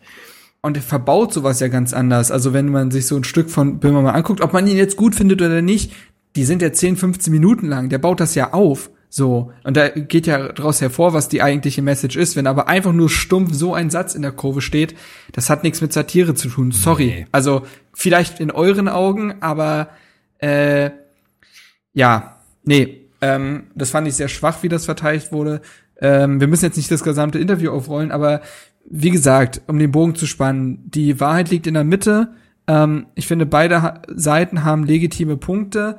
Ähm, und was, wie Paul Linke in seinem Kommentar richtig gefordert hat, redet nicht übereinander, sondern redet miteinander. Auch wenn ähm, Hertha viele Dinge falsch macht, es bringt nichts, den ähm, Dialog einzustellen, weil daraus wird ja auch keine Besserung erfolgen, sondern es beide Seiten radikalisieren und verhärten sich einfach nur und irgendwann macht es dann den großen äh, das große Peng. absolut. Es Ich, bringt nichts. ich finde auch, also allein schon, dass es jetzt schon so losgeht, das ist ja, also ja eigentlich die, es ist irgendwie, also ein bisschen ist wie im Film. Da, da redet man jetzt in Zeitungen übereinander halt und versucht Dinge klarzustellen über die Zeitung. So die Zeitung, die reiben sich die Hände, die denken sich geil. Jetzt kriegen wir hier sogar Exklusivinterviews mit den Ultras und so, haben wir sonst nie, finden wir super. Machen sie halt natürlich auch mit, ist ja gar keine Frage, würde ich auch machen. Ähm, aber und Preetz müsste seine Verteidigung gar nicht öffentlich äußern, wenn es, oder zumindest nicht so ähm, ausführlich, wenn es einfach den innerlichen Dialog gäbe. Ja. Aber den gibt es halt nicht mehr. Ja, das so, weil er hat ja auch gesagt, äh, äh, die Leute machen einen äh, gedanklichen Fehler, wenn sie glauben, dass Paul Keuter alleine für irgendetwas verantwortlich ist, sondern da steht immer der ganze Verein dahinter, wenn irgendeine Aktion oder Kampagne erfolgt. Vor allem, das haben sie ja auch gefordert. Sie haben ja gefordert, dass, äh, oder um wieder gesprächsbereit zu sein, müssten die handelnden Personen ausgetauscht werden. Und ich denke, das zielt halt schon auf Keuter ab irgendwie. Ja. Äh, aber Ja. ganz ehrlich, das, das ist doch eine Traumvorstellung. Also das ist, das wird doch nie, das also das, das macht doch kein Verein und deswegen kann man sich das auch abschminken und deswegen funktioniert es auch so nicht und man kann auch nicht sagen, solange das nicht passiert, reden wir nicht mehr miteinander. Das ist einfach Käse. Ähm, also Noch ein paar Punkte, die ich dazu sagen wollte. Ja, natürlich, also erstmal ganz klar, keine Kommunikation ist absolut keine Lösung. Das äh, finde ich, auf jeden Fall so. Ich finde auch, dass ähm, die Ultras haben ja auch bemängelt, und das ist ja auch der Grund, warum sie halt ihre Ge Gespräche irgendwie eingestellt haben, dass der Verein sich halt nicht an Absprachen gehalten hat. ja. Ja, Gehe ja. ich bestimmt mit, ist bestimmt so gewesen, gar keine Frage. Nur- ganz kurze Stichpunkte, Stadionboxen und was ich auch wirklich legitim finde, 125 Jahr Feier. Absolut. Da hat der Verein so falsch gehandelt. kann man, kann man, kann man auf jeden Fall nur unterschreiben. Aber es ist ja nicht so, dass die Ultras nicht auch äh, Absprachen hätten mit dem Verein und sich daran, also die, Ganz die, genau. verfehlen ja auch ständig ihre Absprachen, ja. Also und äh, von zum zum Thema äh, Selbstreinigungskräfte in der Kurve, wenn ich da sehe, da hängt ein Plakat mit Rang, Rangnick, dein nächster Burnout, yeah, super toll, dann gehe ich da hoch mit einem Trupp von fünf Leuten und hänge das Ding ab. So, ganz einfach. Wenn ich meine, dass das nicht okay ist. Und wenn es dann immer heißt danach, ja, also da fanden, das fanden ja auch ganz viele von uns nicht okay. Ja, dann hängt's doch ab. Ihr seid doch da, ihr seid doch da die, die äh, auch irgendwo, ja, also ihr, ja, die sind doch auch die, die da so ein bisschen die Vormachtstellung Ja, haben, und, sondern sollen sie das doch auch bitte nutzen, wenn es ihnen auch gegen den Strich geht. Aber nicht am Ende sagen, ja, alle können wir ja nicht kontrollieren. Nee, ist, Also- ist vollkommen richtig. Und äh, das hatten wir schon mal angesprochen. Ähm, also ich wiederhole mich in dem Punkt, aber ähm, mir geht diese Doppelmoral oder dieses oder diese Inkonsequenz geht mir auf die Nerven. So, ähm, also beispielsweise wird dann ja gesagt, aber wir machen ja auch viel für den Verein oder halt äh, spendet Becher rettet Leben oder sonstige Aktionen. Und damit wollen sie dann aber ihre, ich sag's mal, Untaten legi legitimieren. Also, wenn du dann, wenn, wenn jemand vor Gericht sitzt, weil er geklaut hat, so, dann sagt er doch auch nicht zum Richter, Entschuldigung, aber ich habe gestern noch eine alte äh, Dame über die Ampel geführt. Ähm, können wir nicht meinen Strafsatz vielleicht ein bisschen reduzieren? Du, das hat auch Uli Hoeneß Niveau letztendlich, ja. Da ist So, es und genau das- so, das ist derselbe, das- selbe Argumentation. Der Mann, der spendet so viel Geld, dann lasst ihm doch seine Steuern. Nee. Sorry. So, und ähm, das ist, das eine hat mit dem anderen überhaupt nichts zu tun und das wurde noch nie verstanden in der Kurve und das regt mich auf, weil die wissen es ganz genau. Ja, so. natürlich. Ich Aber glaub, manchmal kann man sich auch dümmer stellen, als man äh, als man ist Ja. und ähm, die wissen ganz genau und das das ich finde es halt schwierig, absolut tadelloses Verhalten und Zuvorkommen vom Verein zu erwarten und auf der anderen Seite aber durch Pyro gegen Rostock oder äh, die letzten äh, Plakataktionen ähm, Und es das stellt, Gegenteil es stellt sich auch keiner hin von denen und sagt, fanden wir wirklich scheiße, versuchen wir was gegen zu unternehmen. Da wird immer nur gesagt, ja, können wir ja nichts machen und so. Das sind immer alles so, für, für mich sind das Schutzbehauptungen, weil wenn die wollen würden, dann könnte man sich, also ich meine, die sehen sich doch jedes Wochenende, die Leute. Dann könnte man die das, da könnte man sich doch mal mit denen hinsetzen und sagen, so komm Leute, so läuft es nicht. Oder die, die haben doch schon auch viel bewirkt. Das haben sie ja auch äh, im Treffen mit uns gesagt, dass sie, dass sie ja auch schon viel für die Kurve erreicht haben, auch gerade gegen Gewalt und was sie auch aufgezählt haben. Und das ist auch richtig. Also das haben sie auch geschafft, aber das ist ja jetzt nichts, worauf man sich jetzt ausruhen kann. Das geht doch weiter. Ja, also da muss man doch Ja. irgendwie weitermachen. Und ähm, um es jetzt mal vielleicht auch, auch abzuschließen, also die wichtigsten Punkte sind, nicht miteinander zu reden, ist ganz falsch aus meiner Sicht. Wir müssen miteinander reden. Hertha muss verstehen, dass ähm, diese Basis ähm, ihre Pflege braucht und ihre neuen Ideen und einfach, ja, die muss gefüttert werden. Und auch die Ultras müssen verstehen, dass Hertha nicht der Verein bleibt, der er mal 1990 oder der er 2000 oder der er 2018 war oder ist, sondern der wird sich verändern und der wird sich radikal verändern. Und da hat der Paul Keuter nach meiner Auffassung auch recht. Es wird komplett anders werden. Und anders heißt nicht sofort schlecht. Man so, muss sich nur mit also man muss sich nur mit einbringen, weil wenn Hertha sich nicht bewegt in dem Punkt, dann klar, wir haben jetzt gerade eine Basis, aber die sind irgendwann alle tot. Du und ich, wir sind irgendwann tot. Und dann? Was passiert Vermutlich. dann? Ja, also irgendwie, Fanexperten leben ewig. es muss, äh, es muss was getan werden, auch in Richtung Digitalisierung und auch in Richtung E-Sports und so. Das muss alles sein, weil sonst bist du irgendwann weg vom Fenster. Das genau, so. und auf der anderen Seite darfst du die anderen Sachen nicht vernachlässigen. Nee, auf keinen hast. Fall. Auf Das muss Fall. Hand in Hand gehen. ja, so. Also, glaub, Ich fand zum Beispiel, die äh, gelungenste Aktion war wirklich bis jetzt dieses Hertha-Tattoo. Das hat, glaube ich, das hat endlich mal Leute angesprochen, die vielleicht sonst nicht so viel damit am Hut haben.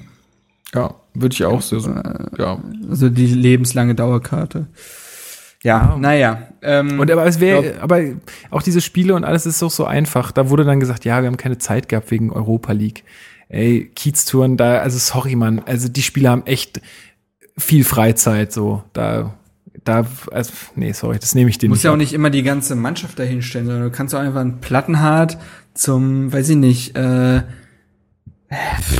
zu irgendeinem Verein hinbringen und der trainiert mit denen oder weiß ich nicht was. Also es muss ja nicht immer gleich in ganzen Spielen ausarten. Das kannst du ja auch immer so äh, punktuell machen, glaube ich. Ja. Dann machst du halt statt einem, ja, dann machst du halt nach einem, statt einem Carpool Karaoke machst du dann halt eine Kiez-Tour. So. Tut keinem weh. Und kannst letztendlich auch wieder an deinem Image arbeiten. Denn davon, da mach, daraus machst du ein schönes äh, Hertha TV-Video und dann hilft dir das doch auch. Also Auf jeden Fall.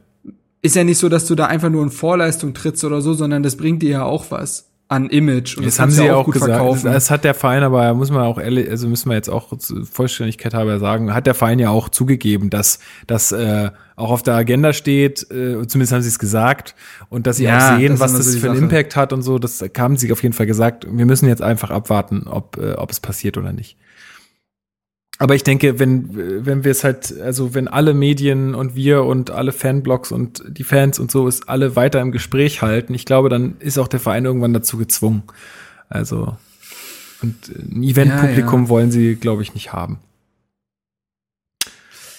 Ach ja, es, es wird, es wird um diesen Verein nicht, nicht langweilig. Auf keinen sagen. Fall. Das, das, das auch nicht. Die Hauptstadt. Ha. So, ähm, ja, Noch haben wir noch, ein- haben wir noch ein kleines Update zu Weiser? Ähm, Gab es da noch Äh, neue Entwicklungen? Also angeblich soll es Interessenten aus England und Italien geben und in der Bundesliga sollen Dortmund, Leipzig und Leverkusen interessiert sein, wobei Weiser, also ich glaube, das waren Kicker-Informationen, äh, wobei Weiser nicht unbedingt zu Leipzig will, wenn man das richtig gelesen hat. Das soll jedenfalls soll nicht seine erste Option sein. Und Michael Preetz soll bereits auf der Suche nach Ersatz sein. So, das sind eigentlich alle Informationen dazu. Ähm, wobei auch gesagt wurde vom Kicker, also in der Printausgabe, ähm, dass Dardai in der kommenden Saison, das glaube ich übrigens erst, wenn ich es sehe, das wurde nämlich schon oft genug angekündigt, mit einer Dreierkette spielen will und dann auf dem rechten Flügel mit Lazaro spielen will. Wird man sehen, wurde zumindest vom Kicker geschrieben, ist immer so eine Aussage, wo man sagt, ja, wenn es am Ende nicht stimmt, dann ist, dann juckt das den Kicker nicht mehr. Ähm, kann man einfach mal raushauen, so ungefähr. Deswegen warten wir mal ab, aber das waren so alle Informationen, die diese Position betreffen. Okay. Gut, jetzt hattest du ja schon ganz oft versucht, den Bogen zum Gladbach-Spiel äh, zu spannen. Und das ist ja auch immer so ein bisschen der Fluch, wenn man hier alle zwei Wochen nur den Podcast macht, dass man immer irgendwie Ja. erstmal ein ewig altes und ganz, ganz, muss ich nochmal sagen, ganz, ganz furchtbares Spiel bespricht. ähm, aber dann kommen wir doch Also jetzt mal. unbedingt spielerisch furchtbar, aber ja. ja, Ja, kommen wir dazu. Dann, äh, wollen wir äh, wieder Genau. Ähm, machen wir wieder ein bisschen so die Vorzeichen. Ähm, Gladbach in den letzten Monaten stark verletzungsgeschwächt ähm, gewesen. Also es hatte sich jetzt äh, gebessert. Das hat man auch daran gemerkt, dass, also es hatte dann auch ähm, Hacking in der, in der PK nach dem Spiel gesagt, Ja. dass er ein paar Spieler mal draußen lassen konnte, die echt überspiel, äh, überspielt waren, seiner Meinung nach, die ja, er konnte dann auch Bank reagieren. Genau, die ja dann auch den, den letztendlichen Impact dann aufs Spiel hatten. Ähm, ja, letztendlich kann man sagen, beide Vereine bleiben irgendwie unter ihren Möglichkeiten, auch mit, ihren, mit ihrem Kader. Äh, Gladbach mit, ich glaube, ich weiß nicht, ob es stimmt, ich hatte, war mir so zwei Niederlagen, zwei Remis, glaube ich, in den letzten vier Spielen, also auch kein Sieg. Ähm, obwohl ja eigentlich Europa, Ja. ob, obwohl, Äh, drei Remis und eine Niederlage. Ach so, okay. Ähm, Ja. Obwohl Europa ja auch der Anspruch eigentlich ist für Gladbach. Also In der Rückrunde hat Gladbach, also vor Hertha hatten sie zwei Spiele in der Rückrunde, nee, drei Spiele gewonnen. Gegen Hamburg, gegen Augsburg und gegen Hannover. Gab aber auch eine Periode, wo sie vier Spiele hintereinander verloren haben. Also, also, also die Rückrunde von Mönchengladbach ist nicht gut, muss Kon- man mal sagen. konstant ist Und, äh, anders. Das hat man, und das hat man aber auch an der Stimmung im Spiel total gemerkt. Also es gab den ersten äh, Rückpass gefühlt in der in der ersten Halbzeit und auch in der zweiten Halbzeit und es wurde sofort gepfiffen. Also die haben da gerade nicht mehr so Bock, muss man sagen, weil also ist vielleicht noch mal ein anderes Thema, aber da scheinen auch die Erwartungshaltung zwischen äh, also Erwartungshaltung und Realität befinden sich da nicht unbedingt gerade auf einem Level. ja, auf jeden Fall.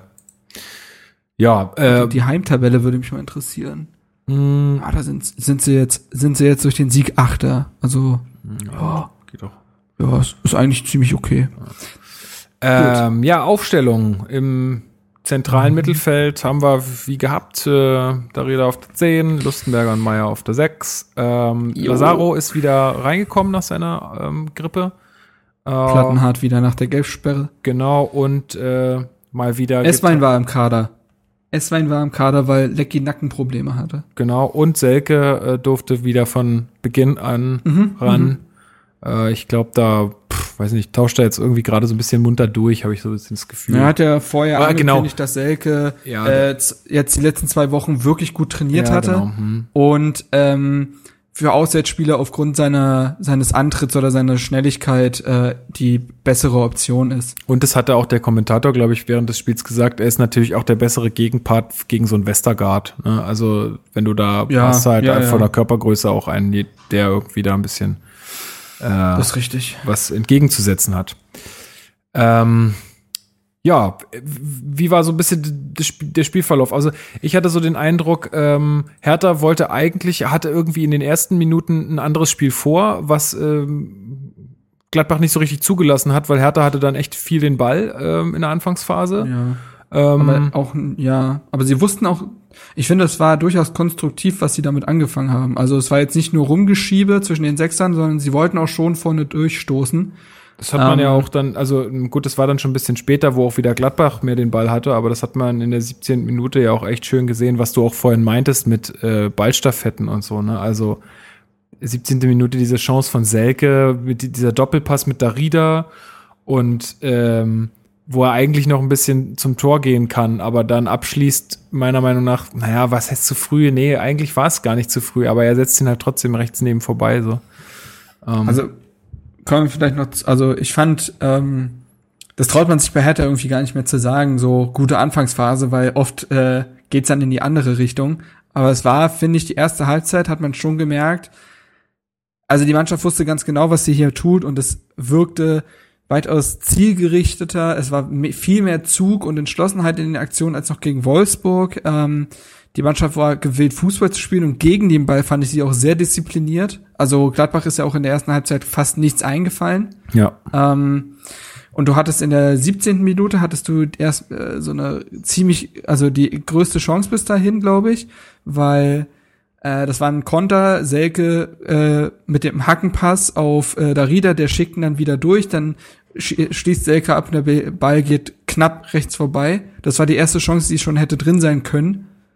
Ähm, genau, dann muss ich gerade Naja, dann, also dann, dann war, kam eigentlich auch Gladbach wieder ein bisschen mehr zum Zug und dann war es eigentlich so ein bisschen das Spiel, was, glaube ich, Hertha auch so erwartet hatte, dass, dass wir einfach mehr in die Kontersituation kommen wollen. Nach einer Ecke gab es dann noch die Situation, wo für meine Begriffe auch hätte ein Elferpfiff wäre, glaube ich, nicht Ja, falsch ja. gewesen. Also ich wo ich glaube Kalu wurde da sehr stark gehalten. also ich finde, ne? das War's ist halt Kalou? immer, ja, ja, das ist immer so ganz, ganz schwierig bei Eckbällen, Mhm. ähm, weil ich meine, wir haben den Videoschiedsrichter und der muss es ja anscheinend äh, als nicht zu hartes Foul bewertet haben, obwohl ich finde, ey, ganz ehrlich, wenn du einen Spieler so festhalten kannst, der dann überhaupt gar nicht die Chance hat, an irgendeiner Aktion teilzunehmen, Ja, ja. also wo willst du da die Grenze ziehen, ja? Musst du immer Also den Leuten die Beine brechen, damit, damit es irgendwie ein Elfmeter wird oder wie? Also, Nee, ich fand's auch, äh, also ich glaube, da hätten sich äh, die Gladbacher nicht unbedingt beschweren dürfen im Nachhinein. ja. Ähm, eine Szene wollte ich vorher aber noch nennen. 21. Minute äh, zieht Kalu in den Strafraum. Das hat er sehr schön gemacht. Aber sein Pass kommt dann in der Mitte einfach nicht mehr an. Aber er hätte, äh, wenn er weiter nach hinten in den Rücken dem, dem äh, Gladbacher Abwehr gepasst hätte, wäre Darida wohl da gewesen. Aber er wollte unbedingt auf Selke spielen, der aber schon weit, schon zu weit vorne war. Das heißt, zwischen ihm und äh, Selke standen dann Sommer und noch ein Innenverteidiger. Das hätte schon mehr sein können. Also Ja, da hat dann auch Selke ziemlich angemacht. Äh, da merkst du, dass da auch so ein bisschen vorm Tor die Nerven blank liegen. Also das ist ja dann noch mal später in der So. zweiten Halbzeit passiert, dass sich irgendwie Ibišević bei Esswein beschwert hat. Also die haben sich da schon richtig angemault auch. Ähm, Habe ich jetzt so häufig noch nicht gesehen. Oh, das finde ich interessant. Ich bin hier ähm, im Live-Ticker von der BZ, Mhm. weil die so ziemlich jede Situation immer nennen. Ähm, 36. Minute, Darida mal mit einer Direktas äh, Direktabnahme zentral aus 20 Metern, aber direkt in die Arme von Jahrstein. Also ein Glück hat er ein Eigentor verhindert. okay. Äh, sie meinen Sommer. ja, wahrscheinlich. Das war so eine Volleyabnahme, die er mal einfach direkt genommen hat, die aber jetzt nicht so viel gebracht hat. Genau. Ähm, Ja, und dann kommt eigentlich auch schon, also, 40. Minute. ja, Ähm, von Kalu. das war geil. Also ähm, stark nimmt sich aber man fasst sich so ein Herz, denkt sich, pff, ich kann ja laufen. Ach, ich kann immer, ja, ich kann immer noch laufen und sprintet dann bis ins letzte Drittel. Wunderschöner Chipball auf Selke, der ihn perfekt so mit der Schulter mitnimmt. Und dann hilft äh, Westergaard noch so ein bisschen mit und spitzet den Ball zu Kalu, der dann nur noch einschieben braucht. Ja, da konnte und man echt nicht mehr so viel Kalu, falsch ne? machen, ja. Nee, aber da ist er halt da. Ja. Und äh, elftes Saisontor, das ist schon nicht so ganz schlecht. Also Da musst du halt auch erstmal hinlaufen.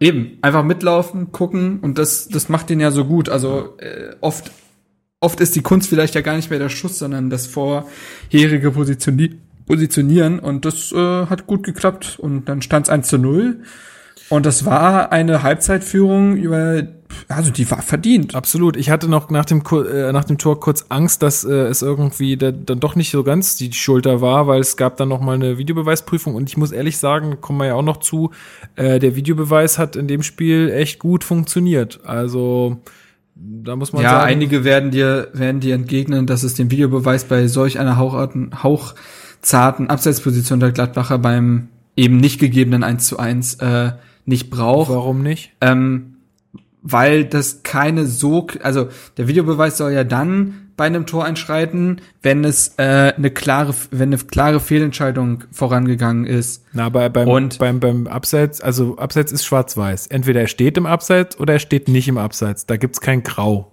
Und das Ja. war Abseits. Und deswegen hat er eingegriffen. Du, ich kann ja nur sagen, was viele äh, gesagt haben, dass sie meinen, pff, also sehr dünnes Abseits. Aber wie du sagst, ich finde es eigentlich auch, wenn es Abseits ist, dann ist es Abseits. Also Also ich finde es auch, ich, ehrlich gesagt, ich hätte auch nicht damit gerechnet, ich habe es auch nicht so gesehen ähm, in dem Moment des ich habe es Spiels. gleich gesehen. Ähm, aber ich, ich finde äh, also ich finde es eigentlich auch lächerlich, aber wenn man das sich jetzt hier macht mit dem Videobeweis, dann muss man das halt auch durchziehen. Dann richtig. ja, dann also, richtig. Ja, ähm, genau. Halbzeit und man hat bis dahin ein gutes Spiel gesehen.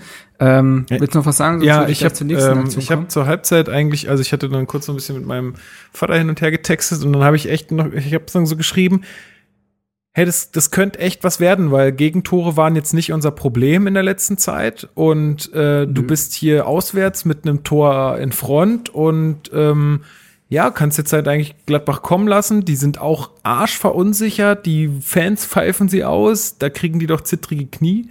Ähm, und jetzt musst du das Ding eigentlich nur nach Hause schaukeln. Und was ist passiert? Ja, was ist passiert? Ähm, passiert ist vorher erstmal ähm, 47. Minute die erste große Chance auf, auf das 2 zu 0. Wunderschöner Freischuss von Lazaro mit viel Effet rein. Kalu mit dem Kopfball und dann haut Sammer ein Sammer. Heute mal sauer. Bringst doch alle Leute durcheinander. ähm, Sommer äh, haut dann eine Mega-Parade raus. Also Ja. Respekt.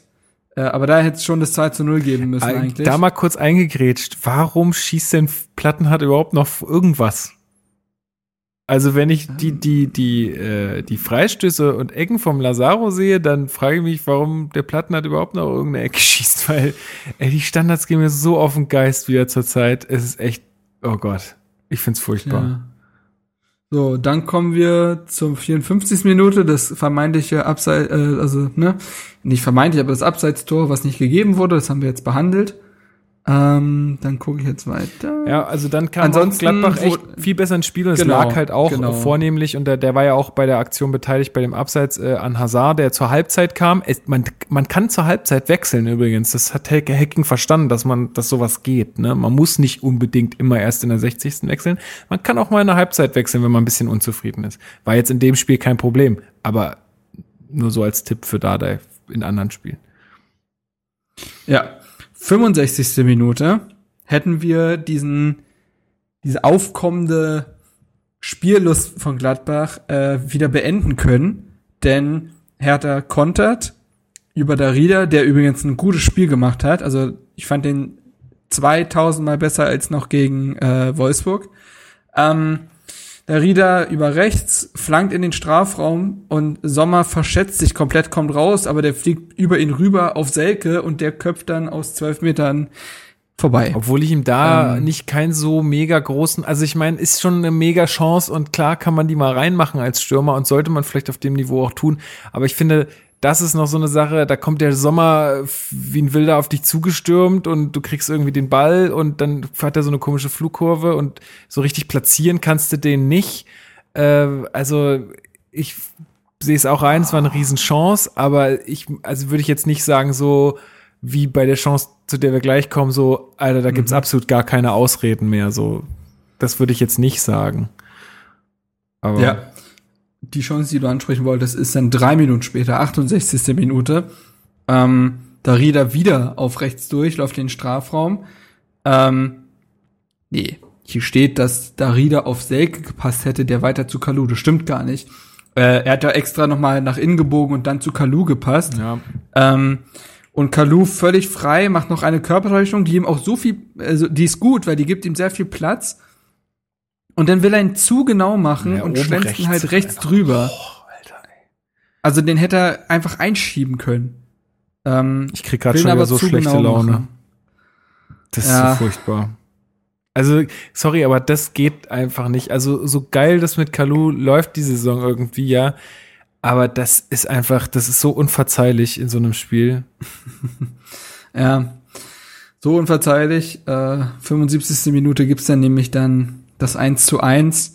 Das, finde ich, ist aber auch so ein Eiertor gewesen, weil Flanke kommt und Dribbitsch trifft den Kopfball überhaupt nicht, aber dadurch, also, also total dämlich eigentlich für einen Mittelstürmer, aber dadurch, dass er ihn so komisch trifft, kommt er direkt zu Azar, der dann halt zwischen die äh, Beine von Jahrstein schießt. Also hätte hätte äh, Dribbitsch den Ball mal anders bekommen, dann wäre der Ball nie zu Azar gekommen. Das war nicht herausgespielt oder so. Ja, ja. War Äh, Aber auch, es war auch super passiv von unserer Abwehr, ne? Du hast gesehen, wenn du dir die Szene nochmal anguckst, der Ballführende, Ja. da standen immer zwei Leute vor ihm, haben ihn ganz böse angeguckt, so, und immer ganz konzentriert angesehen, was macht er jetzt gleich, aber haben nichts getan einfach. Dann wird der Ball abgespielt, dann stehen wieder zwei Leute vor dem Ballführenden Spieler und gucken den ganz konzentriert an, aber es passiert nichts.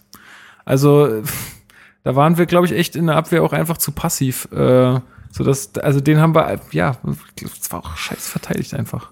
so. diesen Vorwurf wollte sich Fabian Lustenberger nicht gefallen lassen, dass man zu passiv war. Nee, warum nicht? Was hat er gesagt? Hat er gesagt, die uns. äh, Nee, warte, nee, oder? das war jetzt die Überleitung Ach so, zur, ach so. zum Ja, Elfmeter. okay, verstehe. weil da war er eindeutig nicht passiv, da hat er dem Mann keinen Raum gelassen. Äh, vier Minuten später, oder drei Minuten später, vier Minuten später war dann das Tor. Äh, also, sorry, ein, so selten dämliches Foul habe ich im Strafraum wirklich pff, ewig nicht mehr gesehen. Das, wie du so im Strafraum gegen den Mann hingehen kannst, ich verstehe es nicht, wirklich nicht. Und dass er das Bein da auch noch so nachzieht, also da, äh, boah. ähm, wurde dann ja auch äh, durch den Videoschiedsrichter dann erst entschieden. Steinhaus hätte ja weiterlaufen lassen. Ja, sie stand ja, halt dahinter. Sie konnte es nicht sehen, weil sie halt keinen guten Blick auf, auf, die, äh, auf dieses Geschehen hatte. Und dann hat sie äh, nach Hinweisen halt von den Spielern und auch natürlich nicht von den Spielern, aber vom, vom Videoreferee dann auch äh, gesagt, ich guck's mir an. Das hast du auch in den Mikrofonen richtig gehört. Ich guck mir das jetzt an.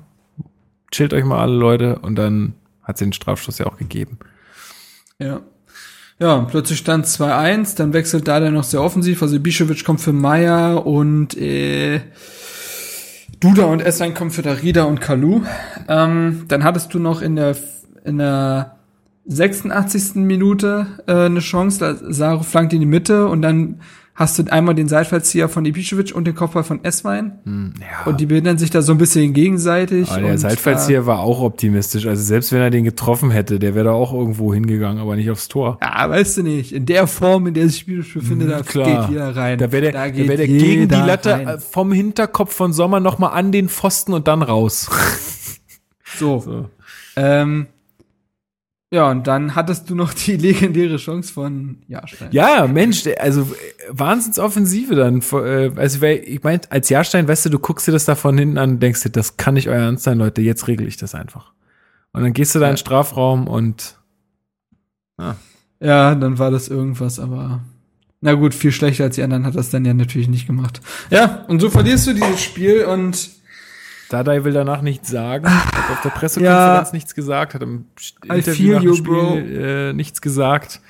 Ähm, ja, es ist halt schon es ist Richtig es ist bitter wirklich irgendwie. bitter. Ich meine, also äh, die Vorwürfe sind halt im Spiel schwierig zu formulieren. Du kannst der Mannschaft eigentlich nicht also das sind gänzlich andere Vorwürfe eigentlich als noch gegen Wolfsburg oder so, weil diese Mannschaft über 70 Minuten ein wirklich gutes Auswärtsspiel gemacht hat. Das war richtig gut. Es haben einfach die Tore gefehlt. Und dann würden wir über all den Scheiß wie Videobeweis und Elfmeter und hast du nicht gesehen, gar nicht reden. Wenn da das 2 zu 0 gefallen wäre, dann wäre da sowas von Schicht im Schacht gewesen. Du hast ja auch gemerkt, wie die Fans sich immer wieder gegen die eigene Mannschaft gewendet haben. Da wäre nichts mehr passiert. Ja. Und ja, stattdessen stehst du am Ende Na, du hast jetzt mit leeren die, Händen da und die schlechteste Offensive der Liga. Selbst ähm, Hamburg hat jetzt mit seinen drei Toren gegen Schalke mehr Treffer Ja, auf dem Konto. Schalke, danke Schalke für nichts. Ich habe noch ein paar, paar Zahlen mir hier von den ganzen Berichten und äh, Artikeln, die ich gelesen habe, so rausgeschrieben. Elf der 33 Treffer hat Kalu geschossen, das heißt ein Drittel hat Kalu geschossen. Acht äh, und acht der letzten 14 Tore. ja, das, das wusste ich. Das musst du dir mal überlegen. Und wir sind seit vier Spielen zu Hause torlos. Alter, und wie willst du da Leute ins Aber das Stadion war ja ein? Wenn du vier Spiele nicht schaffst, irgendein Tor zu schießen, das ist doch nicht euer Ernst. Und wir haben jetzt nicht gegen Bayern, Dortmund, Leipzig und äh, irgendwie Leverkusen gespielt. Ja, also Ja. das ist auch einfach, das geht nicht. Ähm, Ja, und das, also du hast halt auch, äh, also Selke hat am 19. Spieltag zuletzt getroffen gegen Dortmund. Also ist ein paar Tage her. Und Ibišević sogar im November das letzte Mal gegen Köln am 13. Spieltag, Ja. glaube ich. Aber, aber wenn es jetzt die, die Stürmer schon nicht machen, wen würdest du denn da in der Pflicht sehen, ähm, auch mal Tore zu schießen? Also wer wäre wär für dich der erste Kandidat, wo du sagst, der sollte eigentlich viel, viel mehr bringen?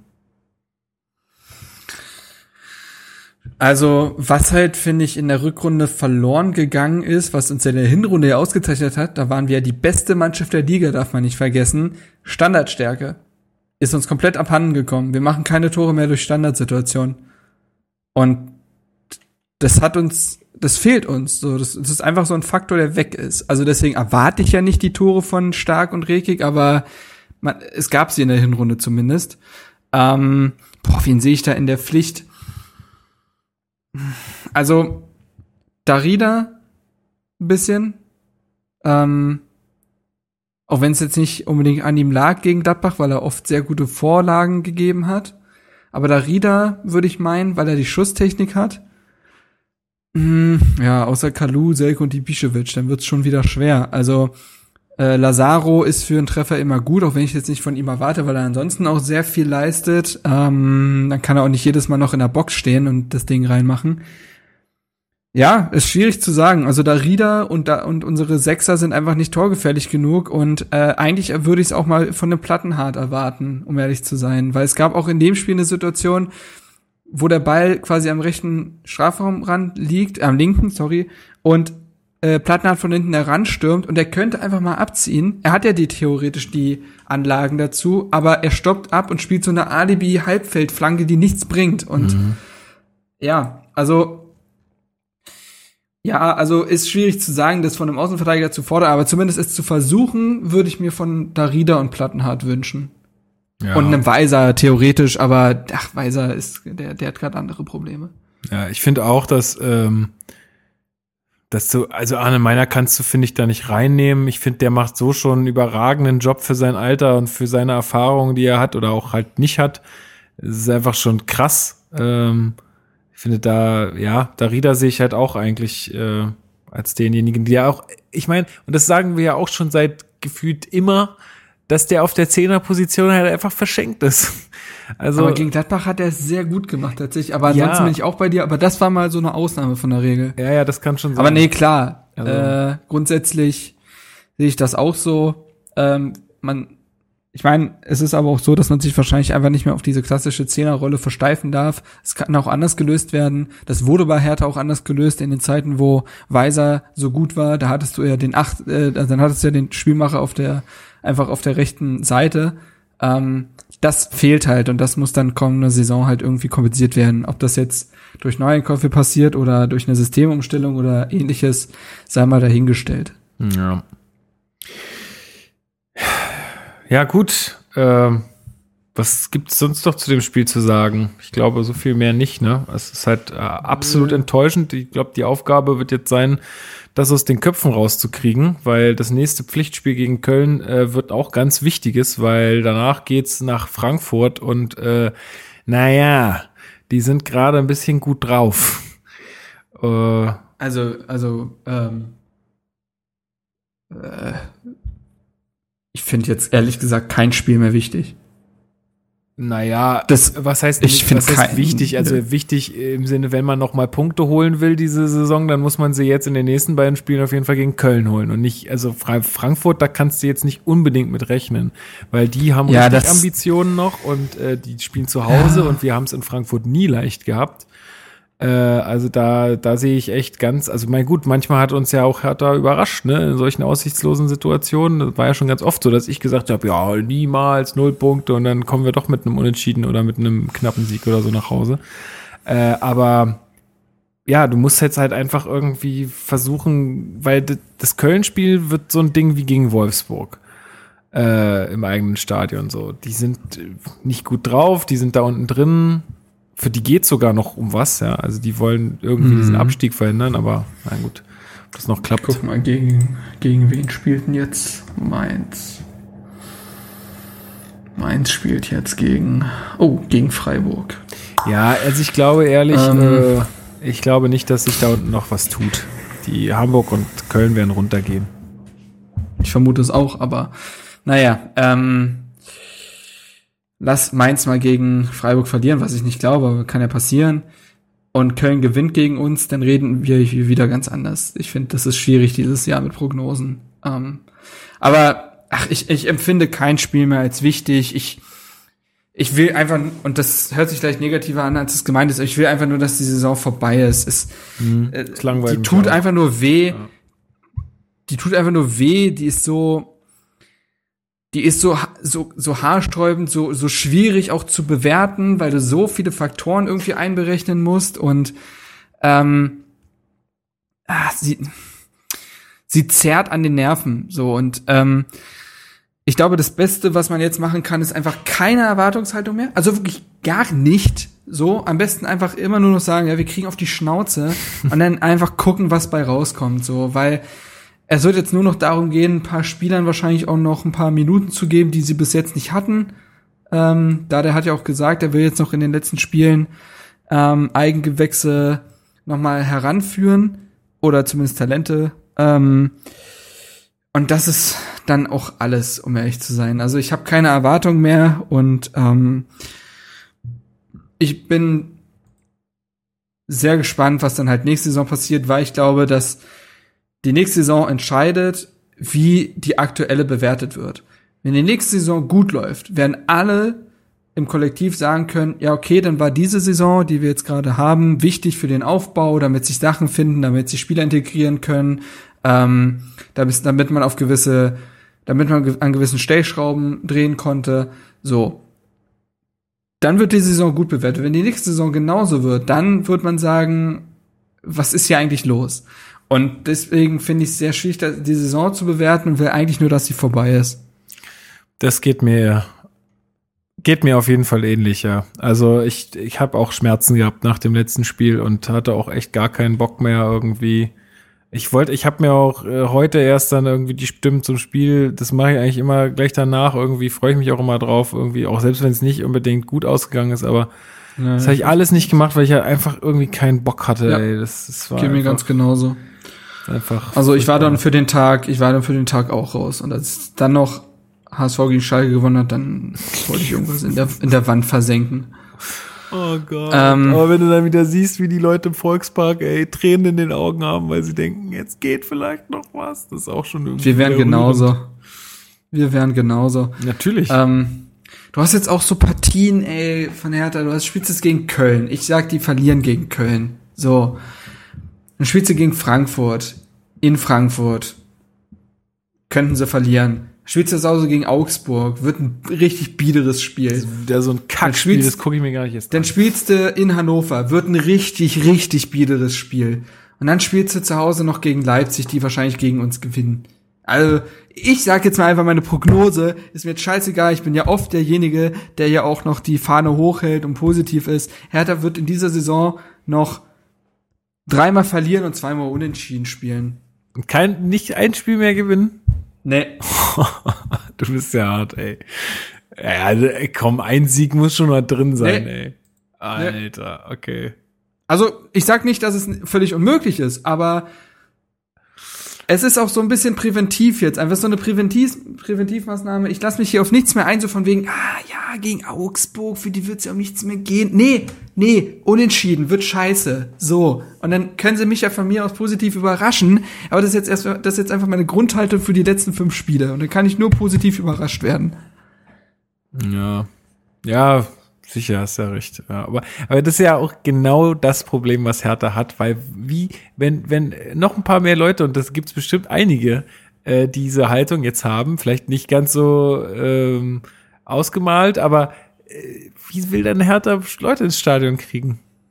Also ein Saisonziel von wegen, ja, wir wollen irgendwie mindestens Zehnter werden, das ist doch alles Kacke, ey. Also, sorry. Ach, Also ich, naja. Ja, gut. Äh, ich habe jetzt sonst auch gar nicht mehr so viel auf dem Zettel. Ähm, nö. ach so, was mir, was ich vorhin noch sagen wollte äh, mit den mit den Boxen in der in der Ostkurve. Ich raff das nicht so ganz. Also ich meine, die Ultras, die haben abgesprochen mit Hertha, dass sie die Boxen ausmachen, damit die nicht ständig mit Werbung beschallt werden. Aber wenn ich da im Oberring Sie- sitze, dann möchte ich doch bitte auch was von den äh, von den äh, Tafeln da hören. Also warum Aber soll wo ich gibt's jetzt denn überall Boxen? Gibt's denn gibt's denn nur Boxen für die gesamte Ostkurve? Ja, ja, genau. Oder kann man Das, haben- das haben die im immer härter Podcast auch nicht so ganz gecheckt oder ich weiß gar nicht mehr, der Bremer war ja auch bei, bei Darmwall. Ähm, Ich weiß nicht mehr, wo es war. Aber ähm, da haben sie auch da haben sie sich auch gefragt, wie genau kann man das denn eigentlich regeln? Weil, also ich weiß einfach, wenn ich im Stadion bin und in der Ostkurve oben sitze, dann langweilt mich manchmal, weil ich dann vielleicht doch gerne das Interview hören würde, was da auf den Leinwänden läuft. Und ich höre aber nix, weil die nächsten Boxen halt ein paar hundert Meter weiter weg sind, die dann erst wieder an sind. Und das finde ich irgendwie ein bisschen komisch. Vielleicht wird das ja auch alles besser jetzt mit der neuen Soundanlage, äh, dass man das irgendwie ein bisschen genauer einstellen kann. Aber irgendwie diesen Punkt habe ich nicht ganz verstanden, weil immer wenn ich da war, waren die Boxen aus oder zumindest sehr, sehr leise. Also da weiß ich, mein gut, aber dafür bin ich auch nicht oft genug im Stadion, das muss man auch ganz ehrlich sagen. Aber das nur noch, weil ich das vorhin angeschnitten hatte und nicht zu Ende geführt habe. Mhm. So, haben wir noch irgendwas? Äh, muss, brauchst du noch irgendwas zum Selbsttherapieren? Nö, nö, ich darf mich jetzt gleich noch Nachtschicht, Hausarbeit, das reicht mir schon. Ach, ganz geil, ja. Die guten Mhm. alten Studienzeiten. oh Gott. Ja, juhu. Äh, ich, I, I feel you. Es ist ganz schlimm. Mhm. Gut, naja, dann ähm, bleiben mir nur noch die obligatorischen äh, letzten Worte zu sagen. Und zwar vielen, vielen Dank, Marc, für deine Zeit. Jetzt auch gerade, wo du ähm, gerade ein bisschen viel Stress hast da. Das ist ganz Kein toll. Problem. Ähm, und auch äh, an euch alle da draußen, die jetzt hier gerade zuhören. Vielen, vielen Dank fürs Zuhören. Ähm, ich hoffe, ähm, ihr hattet Spaß und ihr konntet wieder ein bisschen was mitnehmen und habt vielleicht äh, selber ein paar Anregungen bekommen, ähm, Sachen anders zu sehen oder vielleicht seht ihr auch Sachen ganz anders als wir und äh, ihr wollt das unbedingt loswerden, dann macht das auf jeden Fall. Ähm, geht mal auf www.herterbase.de und ähm, da könnt ihr gerne die Kommentarfunktion nutzen. Ansonsten könnt ihr natürlich auch unter den Facebook-Po- äh, Facebook-Post kommentieren oder wenn wir den Podcast hier auf Twitter raushauen, einfach an uns schreiben oder so. Also wir sind da immer für Austausch ähm, gern zu haben, ähm, solange er konstruktiv ist. Und ja, wir freuen uns, dass ihr uns zuhört. Ich bin immer wieder erstaunt, wie viele Leute es sich dann doch anhören und ähm, bin immer ganz froh darüber und das, daraus schöpfe ich Motivation, das hier auch weiterzumachen. Wir haben da so ein paar Ideen noch für die Zukunft, müssen wir mal schauen, wie wir das alles hinkriegen. Ähm, da halten wir euch dann aber auf dem Laufenden, wenn das konkreter wird.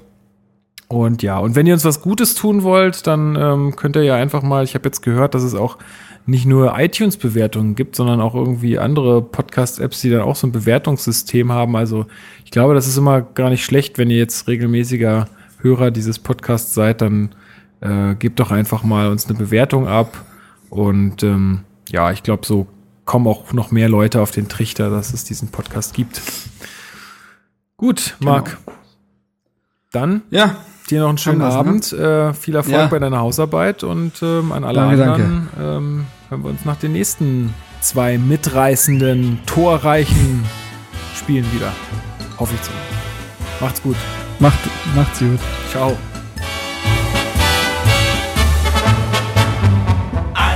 Dem schönen Strand der Spree, dort spielt Hertha BSC.